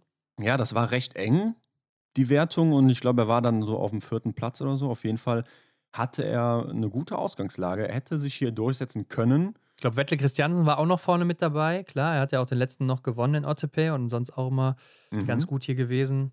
Ja, aber im Endeffekt gewinnt einer, der noch nie gewonnen hat, Sievert Backen. Hat noch nie gewonnen, aber eigentlich war es doch auch nur eine Frage der Zeit, denn er ist ja auch wirklich gut, muss man sagen. Ne? Setzt hier 20 Treffer. In der Massenstartwertung war er nicht umsonst vorne mit dabei. Mhm. Ist sogar jedes Weltcuprennen, jedes Einzelweltcuprennen in dieser Saison gelaufen.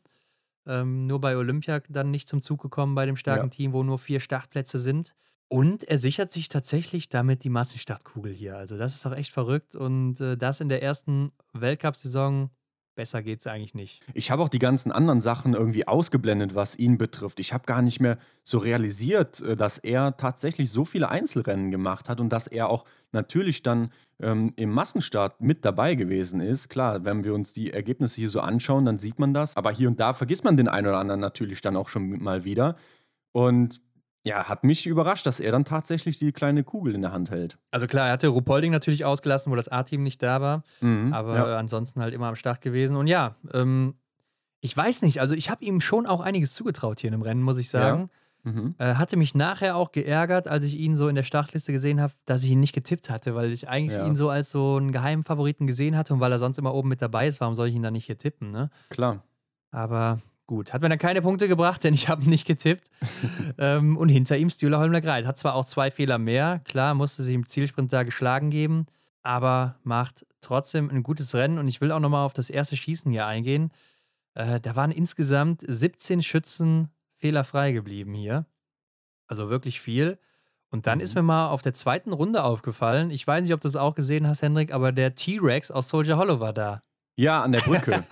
ich habe ihn auch gesehen. Er hat auf jeden Fall einen weiten Fußmarsch. Oder ist er mit dem ja. Bus gekommen oder wie, wie ist er da hingekommen? Ah, legendärer Fan, ne? Also man kennt es vielleicht noch vom Weltcup damals 2019 Soldier Hollow.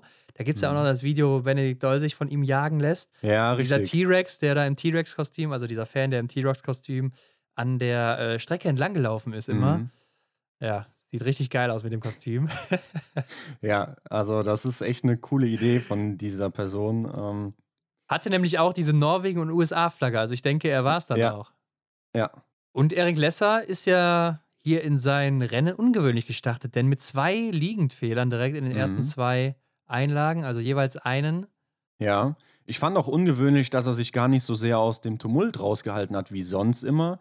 Aber er hat ja auch gar nicht so die Möglichkeit, denn er hat ja schon Startnummer 9. Aber also, ich fand halt auch immer, dass er sich wieder stark nach vorne getan hat. Also auch wieder gezeigt hat mit der Körpersprache, er will ja mhm. nochmal angreifen. Ich glaube, er war nicht mehr ganz so fit wie noch äh, im Verfolger. Ja. Was auch irgendwo logisch ist. Aber auch hier sah das wieder sehr, sehr gut aus. Musste ich aber dann ja auf der letzten Runde Emilien Jacquelin geschlagen geben. Und ich habe die ganze Zeit gedacht, du musst den doch jetzt hier abschütteln oder sowas. Ich habe es Mhm. ja auch noch geschrieben, Hendrik. Also, wenn er den nicht abschüttelt, dann hat er auf der Geraden oder beim letzten Anstieg da keine Chance und so kam es ja dann auch. Ja, dann hat äh, Jacqueline den Turbo gezündet, wie er dann da von ihm weggesprungen ist. Ah, das war wieder so eine Szene. Ja, einfach, einfach, äh, das, da fehlen mir die Worte. Also ich weiß, du weißt bestimmt, was ich meine. Diese Szenen, so, das ist einfach das, was es ausmacht.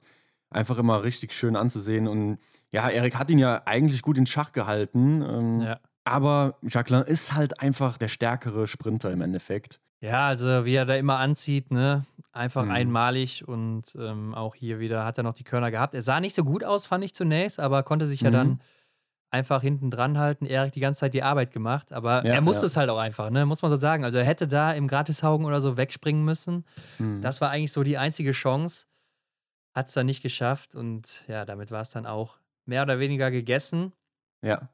Und wir haben ja auch hier noch eine Einblendung bekommen. Am dritten Schießen oder nach dem dritten Schießen gab es so eine Trefferbildeinblendung. Ist dir aufgefallen? Ich glaube, das war aber nicht vom ZDF gemacht, sondern von der IBU wahrscheinlich oder vom, Ah, ja. vom internationalen Fernsehen. Einmal von Stola und einmal von Samuelsson. Ja, die hatten anscheinend dann doch diesen U25-Kampf auf dem Schirm oder diesen Ja. Gesamtweltcup-Kampf. Ja, also man hat das äh, Trefferbild auch gesehen und äh, das fand ich eigentlich im Nachhinein, habe ich gedacht, warum hat man das nicht früher schon mal gemacht? Weil das ist ja das, was uns Fans und, und die Leute, die so diese ganzen Sachen interessieren, doch eigentlich eine super coole Information für während der Runde auch, ne? Ja, ähm, klar, das ist natürlich, im Fernsehen machen sie es dann meistens mit der Kamera, die dann die Scheiben zeigt, also beim Schießen. Mhm. Dann siehst du ja auch, wo die Treffer hingegangen sind meistens. Ja. Ja, kann man so oder so machen, ne? Ähm, aber schlecht fand ich es jetzt auch nicht, klar. Da sieht man Mhm. mal, wo hat man denn hingeschossen? Und man muss ja auch sagen, Sebastian Samuelsson gegen Stilleholmer Greit, das wurde hier auf dem Silbertablett serviert, wurde aber vom ZDF wieder keinmal erwähnt. Also, ähm, denn die beiden gingen ja dann wirklich ins 1 gegen 1 beim letzten Schießen. Mhm. Stiller schießt dann einen Fehler und Sebastian Samuelsson direkt drei, nachdem er bis dahin fehlerfrei geblieben ist. Ja, Stola hat sich auch wieder rangesaugt, ne? Also er hat ja auch einen gewissen Abstand gehabt und kam dann zum letzten Schießen nochmal neben Samuelsson an den Schießstand ran, sodass sie dann da gleich auf waren. Ja, aber ähm, Samuelsson hat sich da, also ich glaube, da war er wirklich in den Gedanken, ne? Da hat er schon Mhm. gedacht, ja, ich meine, er wusste natürlich, worauf es ankam. Er hat vorher natürlich Klar. auch unsere Grafik gesehen auf Instagram. er wusste, worauf es ankam. Ja. Und ich glaube, ja, da ist er vielleicht noch nicht so abgebrüht dann in den Situationen, Mhm. obwohl er es ja schon hier und da mal gezeigt hat, dass er es kann. Mhm, ja. Aber vielleicht war ihm das dann nicht so bewusst in den Situationen, wie es da eben war. Ja, und zu Erik Lesser muss man sagen, ein vierter Platz zum Abschied ist ja auch ziemlich stark. Klar. Das Podest wäre natürlich nochmal ein Traum gewesen hier, aber ich glaube, damit kann man auch zufrieden sein. Mhm. Ja, irgendwann ist dann auch gut, oder? Also, Ja, man, es war ja schon überraschend, wie er dann auch zum Ende nochmal so aufdrehen konnte, weil Ja. vorher muss man ja echt sagen, die Saison war nicht gut. Mhm. Also klar, er hatte hier und da mal ein ganz gutes Rennen, aber im Großen und Ganzen war es bis zum letzten Trimester nicht wirklich gut. ja, muss man so sagen, klar. Und dass er dann so explodiert, doch sehr überraschend. Mhm. Aber umso schöner für natürlich seine Legacy und auch für die deutschen Fans, die sich da ja wirklich gefreut haben. Und ich muss auch nochmal sagen, also dieser Verfolger, was ich da für eine Gänsehaut hatte, jetzt hier zum Abschluss. Ja. Einfach Wahnsinn. Philipp Navrat wird dann auch nochmal guter Fünfter hier, Hendrik, mit neun, Tre neun Treffern, genau, mit 19 Treffern natürlich. Mhm. Ja, vor Wettle Christiansen, ne, der hier auch wieder fehlerfrei bleibt. Und dann erst der Mann in Gelb, Quentin Fiormaillet, setzt schon früh drei Fehler, im ersten sogar zwei. Ja, nochmal zu Wettle gerade hier auch wieder gesehen. Ne? Mit 20 Treffern wird er nur Sechster. Also hat sich läuferisch sehr, sehr schwer getan hier auf dem Ja, Profil. ja. Ja, Kantor Fiormaillet wird nur Siebter, holt natürlich auf der letzten Runde noch ordentlich was raus, schießt aber ja liegend schon drei Fehler, hinten raus dann Mhm. wieder fehlerfrei.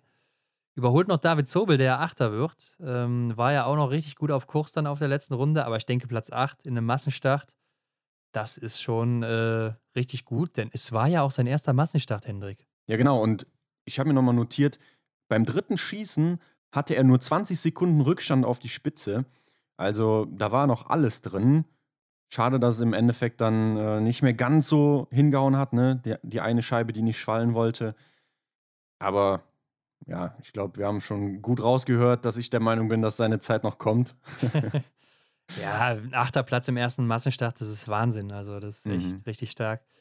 Simon Detieu, Hendrik, letztes Rennen, neunter Platz. Im letzten Schießen nochmal zwei Fehler geschossen, insgesamt drei. Ja, letztes Jahr hat er noch in Östersund den letzten Massenstart gewonnen. Mhm. Dieses Jahr nur neunter. Ähm, ja, weiß nicht. Bei ihm war so ein bisschen die Luft raus, hatte ich die Befürchtung so gegen Ende. Klar, neunter Platz ist gut. Und er ist ja auch noch im Gesamtweltcup wieder vorne mit dabei. Aber er ist halt so der Mann, der ist irgendwo immer hinten, oder was heißt Ja. hinten, aber in den Top Ten vertreten. Mit dabei, aber meistens so Platz 5 bis 10 irgendwo. ja. Ja, und dadurch macht er seine Punkte und ist im Gesamtweltcup immer weit oben mit dabei. Mhm. Simon Eder hier auch nochmal Zehnter geworden. Ne? Also überrascht mich auch immer wieder, wie der in dem Alter noch diese Leistung bringen kann hier.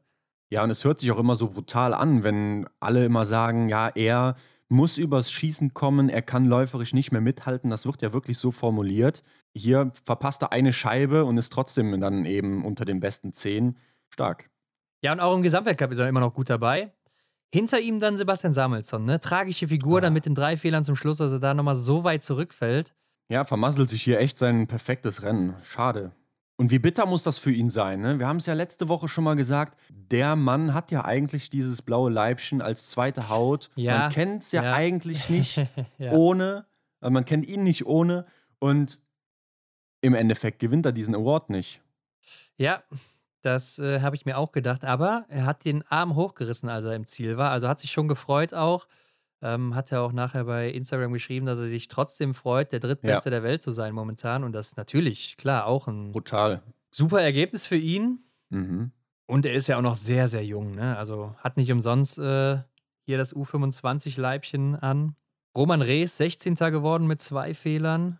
Johannes Kühn, 23. mit fünf Fehlern. Auch wieder vier stehend hier. Also altes Mhm. Muster zum Schluss dann wieder gezeigt. Ja, und letzter, Ron, halte Ja. ich fest, letzter wird Taje Bö. Sieben Fehler. Ja, kann man nicht glauben, ne? Über fünf Minuten Rückstand. nee. Ja, und deshalb meine ich auch, vielleicht hat er sich dieses letzte Wochenende auch sparen können. In Ottepe war er auch noch nicht so fit läuferig. Ja. Und dann hier in Holmenkollen. Aber ja, wie du schon gesagt hast, ich glaube, das wollte er einfach noch mitnehmen zum Abschluss. Mhm. Aber ihn werden wir auf jeden Fall nächstes Jahr wiedersehen. Im Podcast im Sommer hat er uns ja gesagt, dass er bis Novemesto 2024 noch weitermachen will. Für Benjamin Ja. Vega war es aber das letzte Rennen hier. Ja, und das wurde auch im Ziel ordentlich gefeiert. Und mir ist mal aufgefallen, Hendrik, auch auf Nachfrage von unserem Freund Michael Röch, Mhm. was hat denn der Benjamin Vega eigentlich mit seinen Haaren gemacht? Die haben sich doch in Peking vor der Staffel alle eine Glatze rasiert, die vier Starter da. Niklas Ja. Hartweg, er, Stalder und Burghalter. Mhm. Und der hat wieder volles langes Haar. Also das muss ja wohl ein Fake gewesen sein dann da. Also ich würde ihm jetzt nicht zutrauen, dass er da irgendwie eine, eine Mütze anhatte, die aussah wie, wie Haare, sprich Perücke, glaube ich. Kann ich mir nicht vorstellen. ja, das Vielleicht kann ich mir auch nicht vorstellen. Also irgendwas müssen ja getrickst haben so. in Peking. Und ich glaube, Niklas Hartwig, der hat ja auch wieder volles Haar. Also äh, entweder haben die da einiges an Alpecin verwendet in den letzten Wochen. Oder ich weiß auch nicht, was der da gemacht hat. Oder das ist das ähm, altbekannte, naturale ähm, Schweizer Wasser. Ja, du, klar. du erinnerst dich. Ja. Aber Hendrik, das war's. Nicht nur für Benjamin Vega, auch für uns für diese Saison. Also eigentlich nicht für uns, aber für die Weltcup-Saison zumindest. Ja, das war's. Hm, Wie geht's dir aktuell damit? Ich glaube, so wirklich wahrnimmt man es ja dann wahrscheinlich erst nächstes Wochenende, oder? Ja, wie geht's mir? Schwierig, ne? Also ähm, auf der einen Seite fehlt einem natürlich der Biathlon-Sport, auf der anderen Seite muss man sagen, äh, die extra Runde und äh, der ganze Kram hier, das frisst schon viel Zeit, ne? Also das ist auch schon Ja. echt belastend, muss man sagen, so äh, gegen Ende, finde ich. Mhm, Es, ja, es wurde echt äh, lang hinten raus, fand ich auch. Die, die Zeit hat sich irgendwie länger angefühlt. Ja. Ähm, klar, es war, war einiges, aber irgendwo macht man es ja auch gerne. Ja, und das Ding ist, man will natürlich auch immer wieder noch einen draufsetzen und das noch besser machen und noch mehr machen und so weiter. Und dann kommt Mhm. natürlich auch immer, immer mehr dazu. Ja, und das haut schon rein irgendwann auch, muss man sagen. Aber gucken wir doch nochmal zum Abschluss, wer denn vorne mit dabei ist. Ganz weit vorne. Die Damen zuerst, Ladies first, wie es so schön heißt. Martholz-Büreuseland setzt sich hier eindrucksvoll ab. Das war schon länger so der Fall, ne? da hat sich nicht mehr viel getan. Elvira Oeberg auf Rang 2 und Lisa Theresa Hauser kommt hier durch ihre gute Performance im Sprint und dann eben auch ja, durch die anderen Rennen, wo sie Punkte gesammelt hat, auf Rang 3 und sprengt die Oeberg-Schwestern. Ja, da muss man ja auch irgendwie sagen, Hanna Oebeck, die hier Vierte ist, die ereilt irgendwie jedes Jahr dasselbe Schicksal, dass sie gegen Ende dann nochmal so abbaut. Ja. Das dritte Jahr hintereinander Vierte geworden und das zweite Mal hintereinander, dass sie gegen Ende dann nochmal so ja, an Boden verliert. Mhm. Aber Lisa Therese Hauser ein starkes Wochenende gehabt und die Abstände sind riesig. Ne? Also Mathe Olsby-Reuseland über 130 Punkte Vorsprung, dann Elvira ja. Oeberg auch nochmal circa 140 Punkte Vorsprung. Also da waren schon riesige Lücken. Dahinter wurde es ein bisschen enger. Dann kommt schon Anaïs Chevalier-Boucher auf Rang 5. Also hätte ich auch nicht gedacht, dass die hier am Ende Fünfte wird. Ja. Mhm. Und wir haben gefragt, kann Denise Herrmann es noch schaffen auf Rang 6? Und sie hat es geschafft, Hendrik. Also hat nochmal äh, ein richtig gutes letztes Wochenende hingelegt. Und ich glaube, ich weiß jetzt nicht, ob es stimmt, aber ich würde fast sagen, sie war im letzten Trimester die stärkste Athletin. Wir werden es aber nachrechnen, werden wir auch auf mhm. Instagram noch bringen. Klar, klar. Ähm, Würde mich nämlich auch mal interessieren. Ist wohl punktgleich mit Chinara Alimbekava, aber hat halt den Sieg, ne? Und mhm. dadurch hat sie eine bessere Platzierung als Chinara Alimbekava. Und deshalb ist sie vor der Belarusin gelistet. Ja, dann Justine Brezas-Boucher, Rang 8, Dorothea Vera auf 9. Ja, die weit zurückfällt hier am letzten Wochenende, ja. war eben Sechste. Stimmt, ja, genau. Und dann kommt erst die erste Konkurrentin für Elvira Oeberg, nämlich Marketa Davidova, ne, U25-Wertung auf Rang 10. Also sie hatte im Endeffekt doch leichtes Spiel. Ja, 260 Punkte circa, das ist sehr, sehr viel. Und dann kommt auf einmal Tiril Eckhoff auf Rang 11, die natürlich auch ein starkes letztes Trimester hatte hier. Mhm. Da nochmal ordentlich aufholt. Und dann Julia Simon auf 12. Und dann kommt Vanessa Vogt auf Rang 13. Und das in der ersten Weltcup-Saison, das ist wirklich sehr stark. Ja, aber ich dachte gerade, vielleicht ist sie die nächste Konkurrentin für Elvira Oeberg dann. Elvira Oeberg hat ja noch einige Jahre in dieser Wertung. Ich glaube aber, so wie ich das sehe, ist Vanessa Vogt nächstes Jahr raus, ne, aus der Wertung. Die ist ja. nämlich im Oktober ja, Vanessa schon 25. Vogt, Vanessa Vogt ist raus, Marketa Davidova ist auch raus, wo übrigens auch noch nicht klar ist, ob die weitermacht. Mhm. Da gehen wir auch in einer anderen Folge noch drauf ein. Ja, ich glaube, Elvira Oeberg hat noch eine Saison dann auch im, die Möglichkeit, das blaue Trikot zu holen. Ja, kam mir fast mehr vor. Ja, wir werden es mal nachschauen. Ah, oder zwei, glaube ich. Ja, Elvira Oeberg hat noch zwei Saisons, das blaue Trikot zu holen. Mhm. Wahnsinn. Wirklich Wahnsinn. Ich glaube, sie kämpft dann auch eher ums Gelbe die nächsten Jahre. Anaïs Bescon wird 14. in ihrer letzten Saison auch nochmal wirklich gut. Mhm. Ingrid Landmark-Tandrevold wird hier 15. Und Franziska Preuß wird zum Abschluss 21. Franziska Hildebrand immerhin noch 24. Obwohl sie auch viele Rennen verpasst hat zu Beginn. Mhm. Vanessa Hinz auf Rang 26. Aber nochmal, Franziska Hildebrand hat ja auch jetzt zum Schluss nochmal Platz 9, 9 und 15 geholt. Das ist ja wirklich auch ganz gut. Vanessa Hinz hast du gesagt. Dahinter kommt dann Lisa Vitozzi, Rang 31, Rang 30, Stina Nilsson in ihrer ersten Weltcup-Saison. Janina Hettich, 37. Selina Gasparin, die hört ja auch auf Hendrik, ne? Sehe ich hier gerade auf Rang ja. 100, hat nur sieben Punkte geholt, also hatte eine sehr schwierige Saison für ihre Verhältnisse auch. Mhm. War ja auch eigentlich immer eine sehr starke Läuferin, dieses Jahr aber nicht so. Ja, und zieht jetzt auch den Schlussstrich, aber war auch die älteste im Damenfeld, ne? Ist schon 37. Und da ist es jetzt auch vorbei für sie. Sie war ja auch im Sommer bei uns noch im Interview, wusste noch nicht, wie lange sie noch macht. Ja, genau. Und gucken wir auf die Herren. Canton Fillon-Maillet auch sehr, sehr weit vorne. Vor Stühlerholm Lagreit über 200, ja, oder fast 250 Punkte. 248 würde ich jetzt mal gerade so aus dem Kopf überschlagen. Und der wird in seiner zweiten Saison im Weltcup schon wieder Zweiter, Hendrik. Ja, ist doch wirklich verrückt. Hätte ich gar nicht mehr so erwartet, dass er da nochmal so zurückkommt. Ich hatte ihn ja hier und da schon mal vermisst. Und jetzt nach diesem starken Wochenende, ja, gehört er ganz klar da vorne hin. Ja, also auch echt äh, ein gutes letztes Drittel gehabt und klar, hier in Norwegen dann nochmal mhm. abgeräumt. Bester U25-Athlet, ne? Zweitbester ist dann Sebastian Samuelsson, der insgesamt drittbester ist. Mhm. Also hat dann auch nochmal gute 19 Punkte sogar Abstand auf Stühler Holmler Er hat dann im Massenstart echt nochmal was rausgerissen. Ja. Ja, und ist damit auch der beste Norweger, ne? Denn Wettle Christiansen ist nur Vierter hier, in Anführungszeichen nur. Und für mich so der große Verlierer des äh, letzten Wochenendes ist natürlich Emilien Jacquelin, der im letzten Wochenende schon auf Rang 3 abgerutscht ist und dann hier nochmal auf Rang 5 jetzt, nachdem er so lange Zweiter war. Ja, vielleicht mh, hm, weiß man natürlich nicht, aber ich könnte mir auch vorstellen, äh, als Quentin Fillon-Maillet dann das Ding entschieden hat, dass er vielleicht auch sogar dann da den Ehrgeiz verloren hat. Ja, ich weiß nicht, Kontiolach, die war ja nochmal ganz gut, aber dann kommen auch ja. hier in Ottepe ein 32. Platz im Sprint, in Oslo ein 30. Im Verfolger dann auch nur 19. geworden. Ja, das ist dann natürlich, äh, wenn die anderen vor dir ordentlich punkten. Klar. Nicht so gut. Tajebö wird hier Sechster dann, hat natürlich Mhm. auch vier Rennen verpasst. Simon Detieu Siebter. Siehst du, das meine ich, Simon Detieu, der ist ja tatsächlich nochmal Ja. Siebter geworden. Ja, er war immer unscheinbar hier und da mit dabei und hat einfach immer wertvolle Punkte gesammelt. Gut, Benedikt Doll, der ist hier Achter, hätte auch noch weiter nach vorne kommen können, jetzt hier im Massenstart, aber war ja nicht mehr dabei. Mhm. Und dann kommt schon Sivat Guttorm Backen, Neunter in seiner ersten Saison. Wirklich stark. Und dann kommt Erik Lesser, der hat sich auch weit nach vorne gearbeitet hier im letzten Trimester, ganz klar. Ja, Zehnter ist er im Endeffekt und das ist ähm, nach der Saison 2016-17 und 14-15 tatsächlich seine drittbeste Saison. Ja, ich würde jetzt hier, klar, ich will es nicht schlecht reden oder sonst was, denn es ist natürlich auch jetzt hier eine krasse Leistung gewesen von ihm zum Schluss. Aber Johannes Tingesbö, Eduard Latipov, Alexander Loginov, Anton Smolski sind vielleicht alles Leute, die hätten äh, da vorne auch noch in den Top Ten bleiben können, weil sie da ja auch lange waren. Ja. Äh, bei dreien davon wäre ich mir eigentlich ziemlich sicher, dass die in die Top Ten gekommen wären. Johannes Kühn ist auf jeden Fall Elfter geworden und dann kommt Johannes Dingesbö auf Rang 13. Aber gut, der hat natürlich einiges ausgelassen. Roman Rees dann auf Rang 16, davor noch Simon Ede auf Rang 15. Philipp Navrat wird 18. Ja, und David Zobel 33. Ja, und hat ja auch nicht viele Rennen mitgemacht im Weltcup. Von daher ist das doch wirklich stark.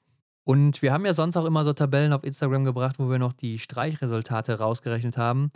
Haben wir in diesem Jahr sein gelassen, denn dadurch, dass ja fast alle Nationen zwei Rennen ausgelassen haben vor Olympia und es gab nur Mhm. zwei Streichresultate im Gesamtweltcup, hat das wenig Sinn gemacht. Also es hat nicht wirklich was verändert. Canton Fiormaillet hat ein bisschen was verloren. 20, 30 Punkte oder so. Die sind natürlich hier schon mit eingerechnet dann im Endstand. Aber das war so wenig oder Mhm. generell in den Top 10 ist, glaube ich, niemand, der wirklich alles durchgelaufen ist. Benedikt Doll, glaube ich. Ja, gut, jetzt auch nicht das letzte Rennen, aber Ja, aber bis dahin Sonst- eben. genau. Und Ja, aber das war auch generell gar nicht mehr so ein Thema, oder? Diese Streichergebnisse ähm, habe ich jetzt auch nichts zugehört. Ja, ganz klar. Zum einen eben, weil so viele die Rennen ausgelassen haben und zum anderen natürlich, weil Canton Fiormaillet da vorne Mutterseelen alleine unterwegs ist. Ja. Das ziemlich uninteressant war, leider. Wenn wir uns da nochmal an den Kampf aus dem letzten Jahr erinnern, zwischen Stiller Holmler Greit und Johannes Dingesbö, das war natürlich der absolute Hammer. ja, da lief auf jeden Fall der Taschenrechner heiß am letzten Wochenende. Heute am Montag, wenn die Folge rauskommt, natürlich noch ein letztes Mal für die Stars of the Week der Saison 2021-22 voten. Mhm. Also dann eben am Holmenkollen. Ich äh, kann dir schon mal sagen, dass Stühler Holmler Greit dabei sein wird und auch Erik Lesser. Ja. und ich glaube, ich weiß schon, wer da ganz gute Karten hat. Ja, Nochmal hier äh, Star of the Week zu werden. Mhm. Und gucken wir nochmal gerade, wie es weitergeht, Hendrik. Dem Wachstruck hinterher. Ja, die Saison ist vorbei. Das äh, bedeutet, wir müssen das Ganze ja noch ein bisschen aufarbeiten, Hendrik. Ne? Also nächste Klar. Woche kommt unsere große Recap-Folge. Mhm. Ja, ich will natürlich wissen, was dein Highlight war, äh, was dir vielleicht nicht so gefallen hat und ähm, ich denke, es gibt noch eine Menge zu besprechen. Ja, sehe ich auch so. Und auf Instagram werden wir dann die ganze Saison natürlich aufarbeiten. Wer war der beste Schütze? Wer war der beste Läufer? Die Mhm. beste Läuferin, die beste Schützin. Äh, wer war im letzten Trimester am besten? Wir werden die einzelnen Athleten natürlich auch noch durchgehen. Also macht euch auf was gefasst. Und es wird ja auch noch Rennen geben. Ne? Also es ist doch so, nach Saisonende gibt es in Schweden nochmal so interne Meisterschaften, in einigen anderen Ländern auch noch. Italien kann ich mich erinnern. Ja, Frankreich, aus- glaube ich, auch. Ja, aus Schweden, ähm, gut, dass du es sagst, habe ich gerade eben auch noch zufällig was von Junioren oder vom Nachwuchs gesehen. Also da scheint tatsächlich noch was zu sein. Ja, war letztes Jahr in Östersund. Das konnte man auch per Livestream verfolgen. Mhm. Also werden wir natürlich auch auf Instagram alles bringen. Klar, ihr wisst, wo ihr informiert werdet. Ja, und danach in den Folgen geht es dann weiter mit Gästen. Ne? Also die ersten, die stehen schon in der Pipeline. Ja, dazu schreibt uns auch gerne mal eure Wünsche. Ne? Was wollt ihr jetzt in der nächsten Zeit hören? Wen hättet ihr mal gerne hier im Interview? Wen sollen wir mal befragen zu irgendwelchen Sachen, die euch interessieren? Nehmen wir gerne mit rein, wenn es passt. Und äh, Ron, an der Stelle bedanke ich mich auch einfach mal bei dir. Ne? Danke für die schöne Saison. Oh, Hendrik, womit habe ich das denn verdient? Ja, das muss mal gesagt sein. Äh, hat wirklich viel Spaß gemacht und ähm, ich freue mich auf nächste Saison. Ja, auf jeden Fall, Hendrik. Also da kann ich nur zurückgeben an der Stelle. Und du wirst dich noch erinnern, der letzte Sommer, der verflog auch so schnell, die letzte Vorbereitung. Da kam die Saison wieder so schnell. Also, äh, ehe man sich versieht, ist man schon wieder im Dezember. Dann geht es schon wieder rund. Oder es geht ja Ende November sogar schon wieder los. Mhm. Also, so lang ist es doch eigentlich gar nicht. Und im Sommer haben wir noch Wiesbaden, wir haben die deutschen Meisterschaften, wir haben französische Stimmt, ja. Events, wir haben norwegische Events, wir haben das Blink-Festival natürlich, das Martin Foucault Nordic Festival. Es gibt nationale Meisterschaften und so weiter und so fort. Also, einiges wird da noch geboten sein am Biathlon. Alles findet ihr natürlich bei uns auf Instagram. Ihr werdet da Mhm. die ganze Saison, beziehungsweise ist ja gar nicht die ganze Saison, den ganzen Sommer über werdet ihr da Ja. natürlich informiert. Und ansonsten bleibt mir nur noch zu sagen, abonniert uns natürlich auch bei Spotify, iTunes, wo auch immer, bewertet uns natürlich. Denn das geht ja jetzt auch bei Mhm. Spotify, Hendrik. Wusstest du das? Richtig, ja, ich habe es schon mal gesehen, da ist mir dieser Stern aufgefallen. Da einfach mal draufklicken, fünf davon geben. Und ja, wir sagen danke. Danke auch fürs Zuhören. Ne? Danke, dass so viele Leute immer mit am Ball sind bei uns hier. Äh, macht echt Laune, wenn man da auch so einfach Feedback zurückbekommt. Cool, dass ihr mit in der Saison wart. Und ähm, ich denke, das ist ein ganz guter Abschluss hier für die Folge. Ja, dem will ich mich anschließen. Also bessere Schlussworte kann es eigentlich nicht geben, Hendrik. In diesem Sinne, wir hören uns nächste Woche. Bis dann. Ciao. Das war die Extra-Runde mit Ron und Hendrik für diese Woche. Neue Folgen gibt es jeden Montag, überall, wo es Podcasts gibt.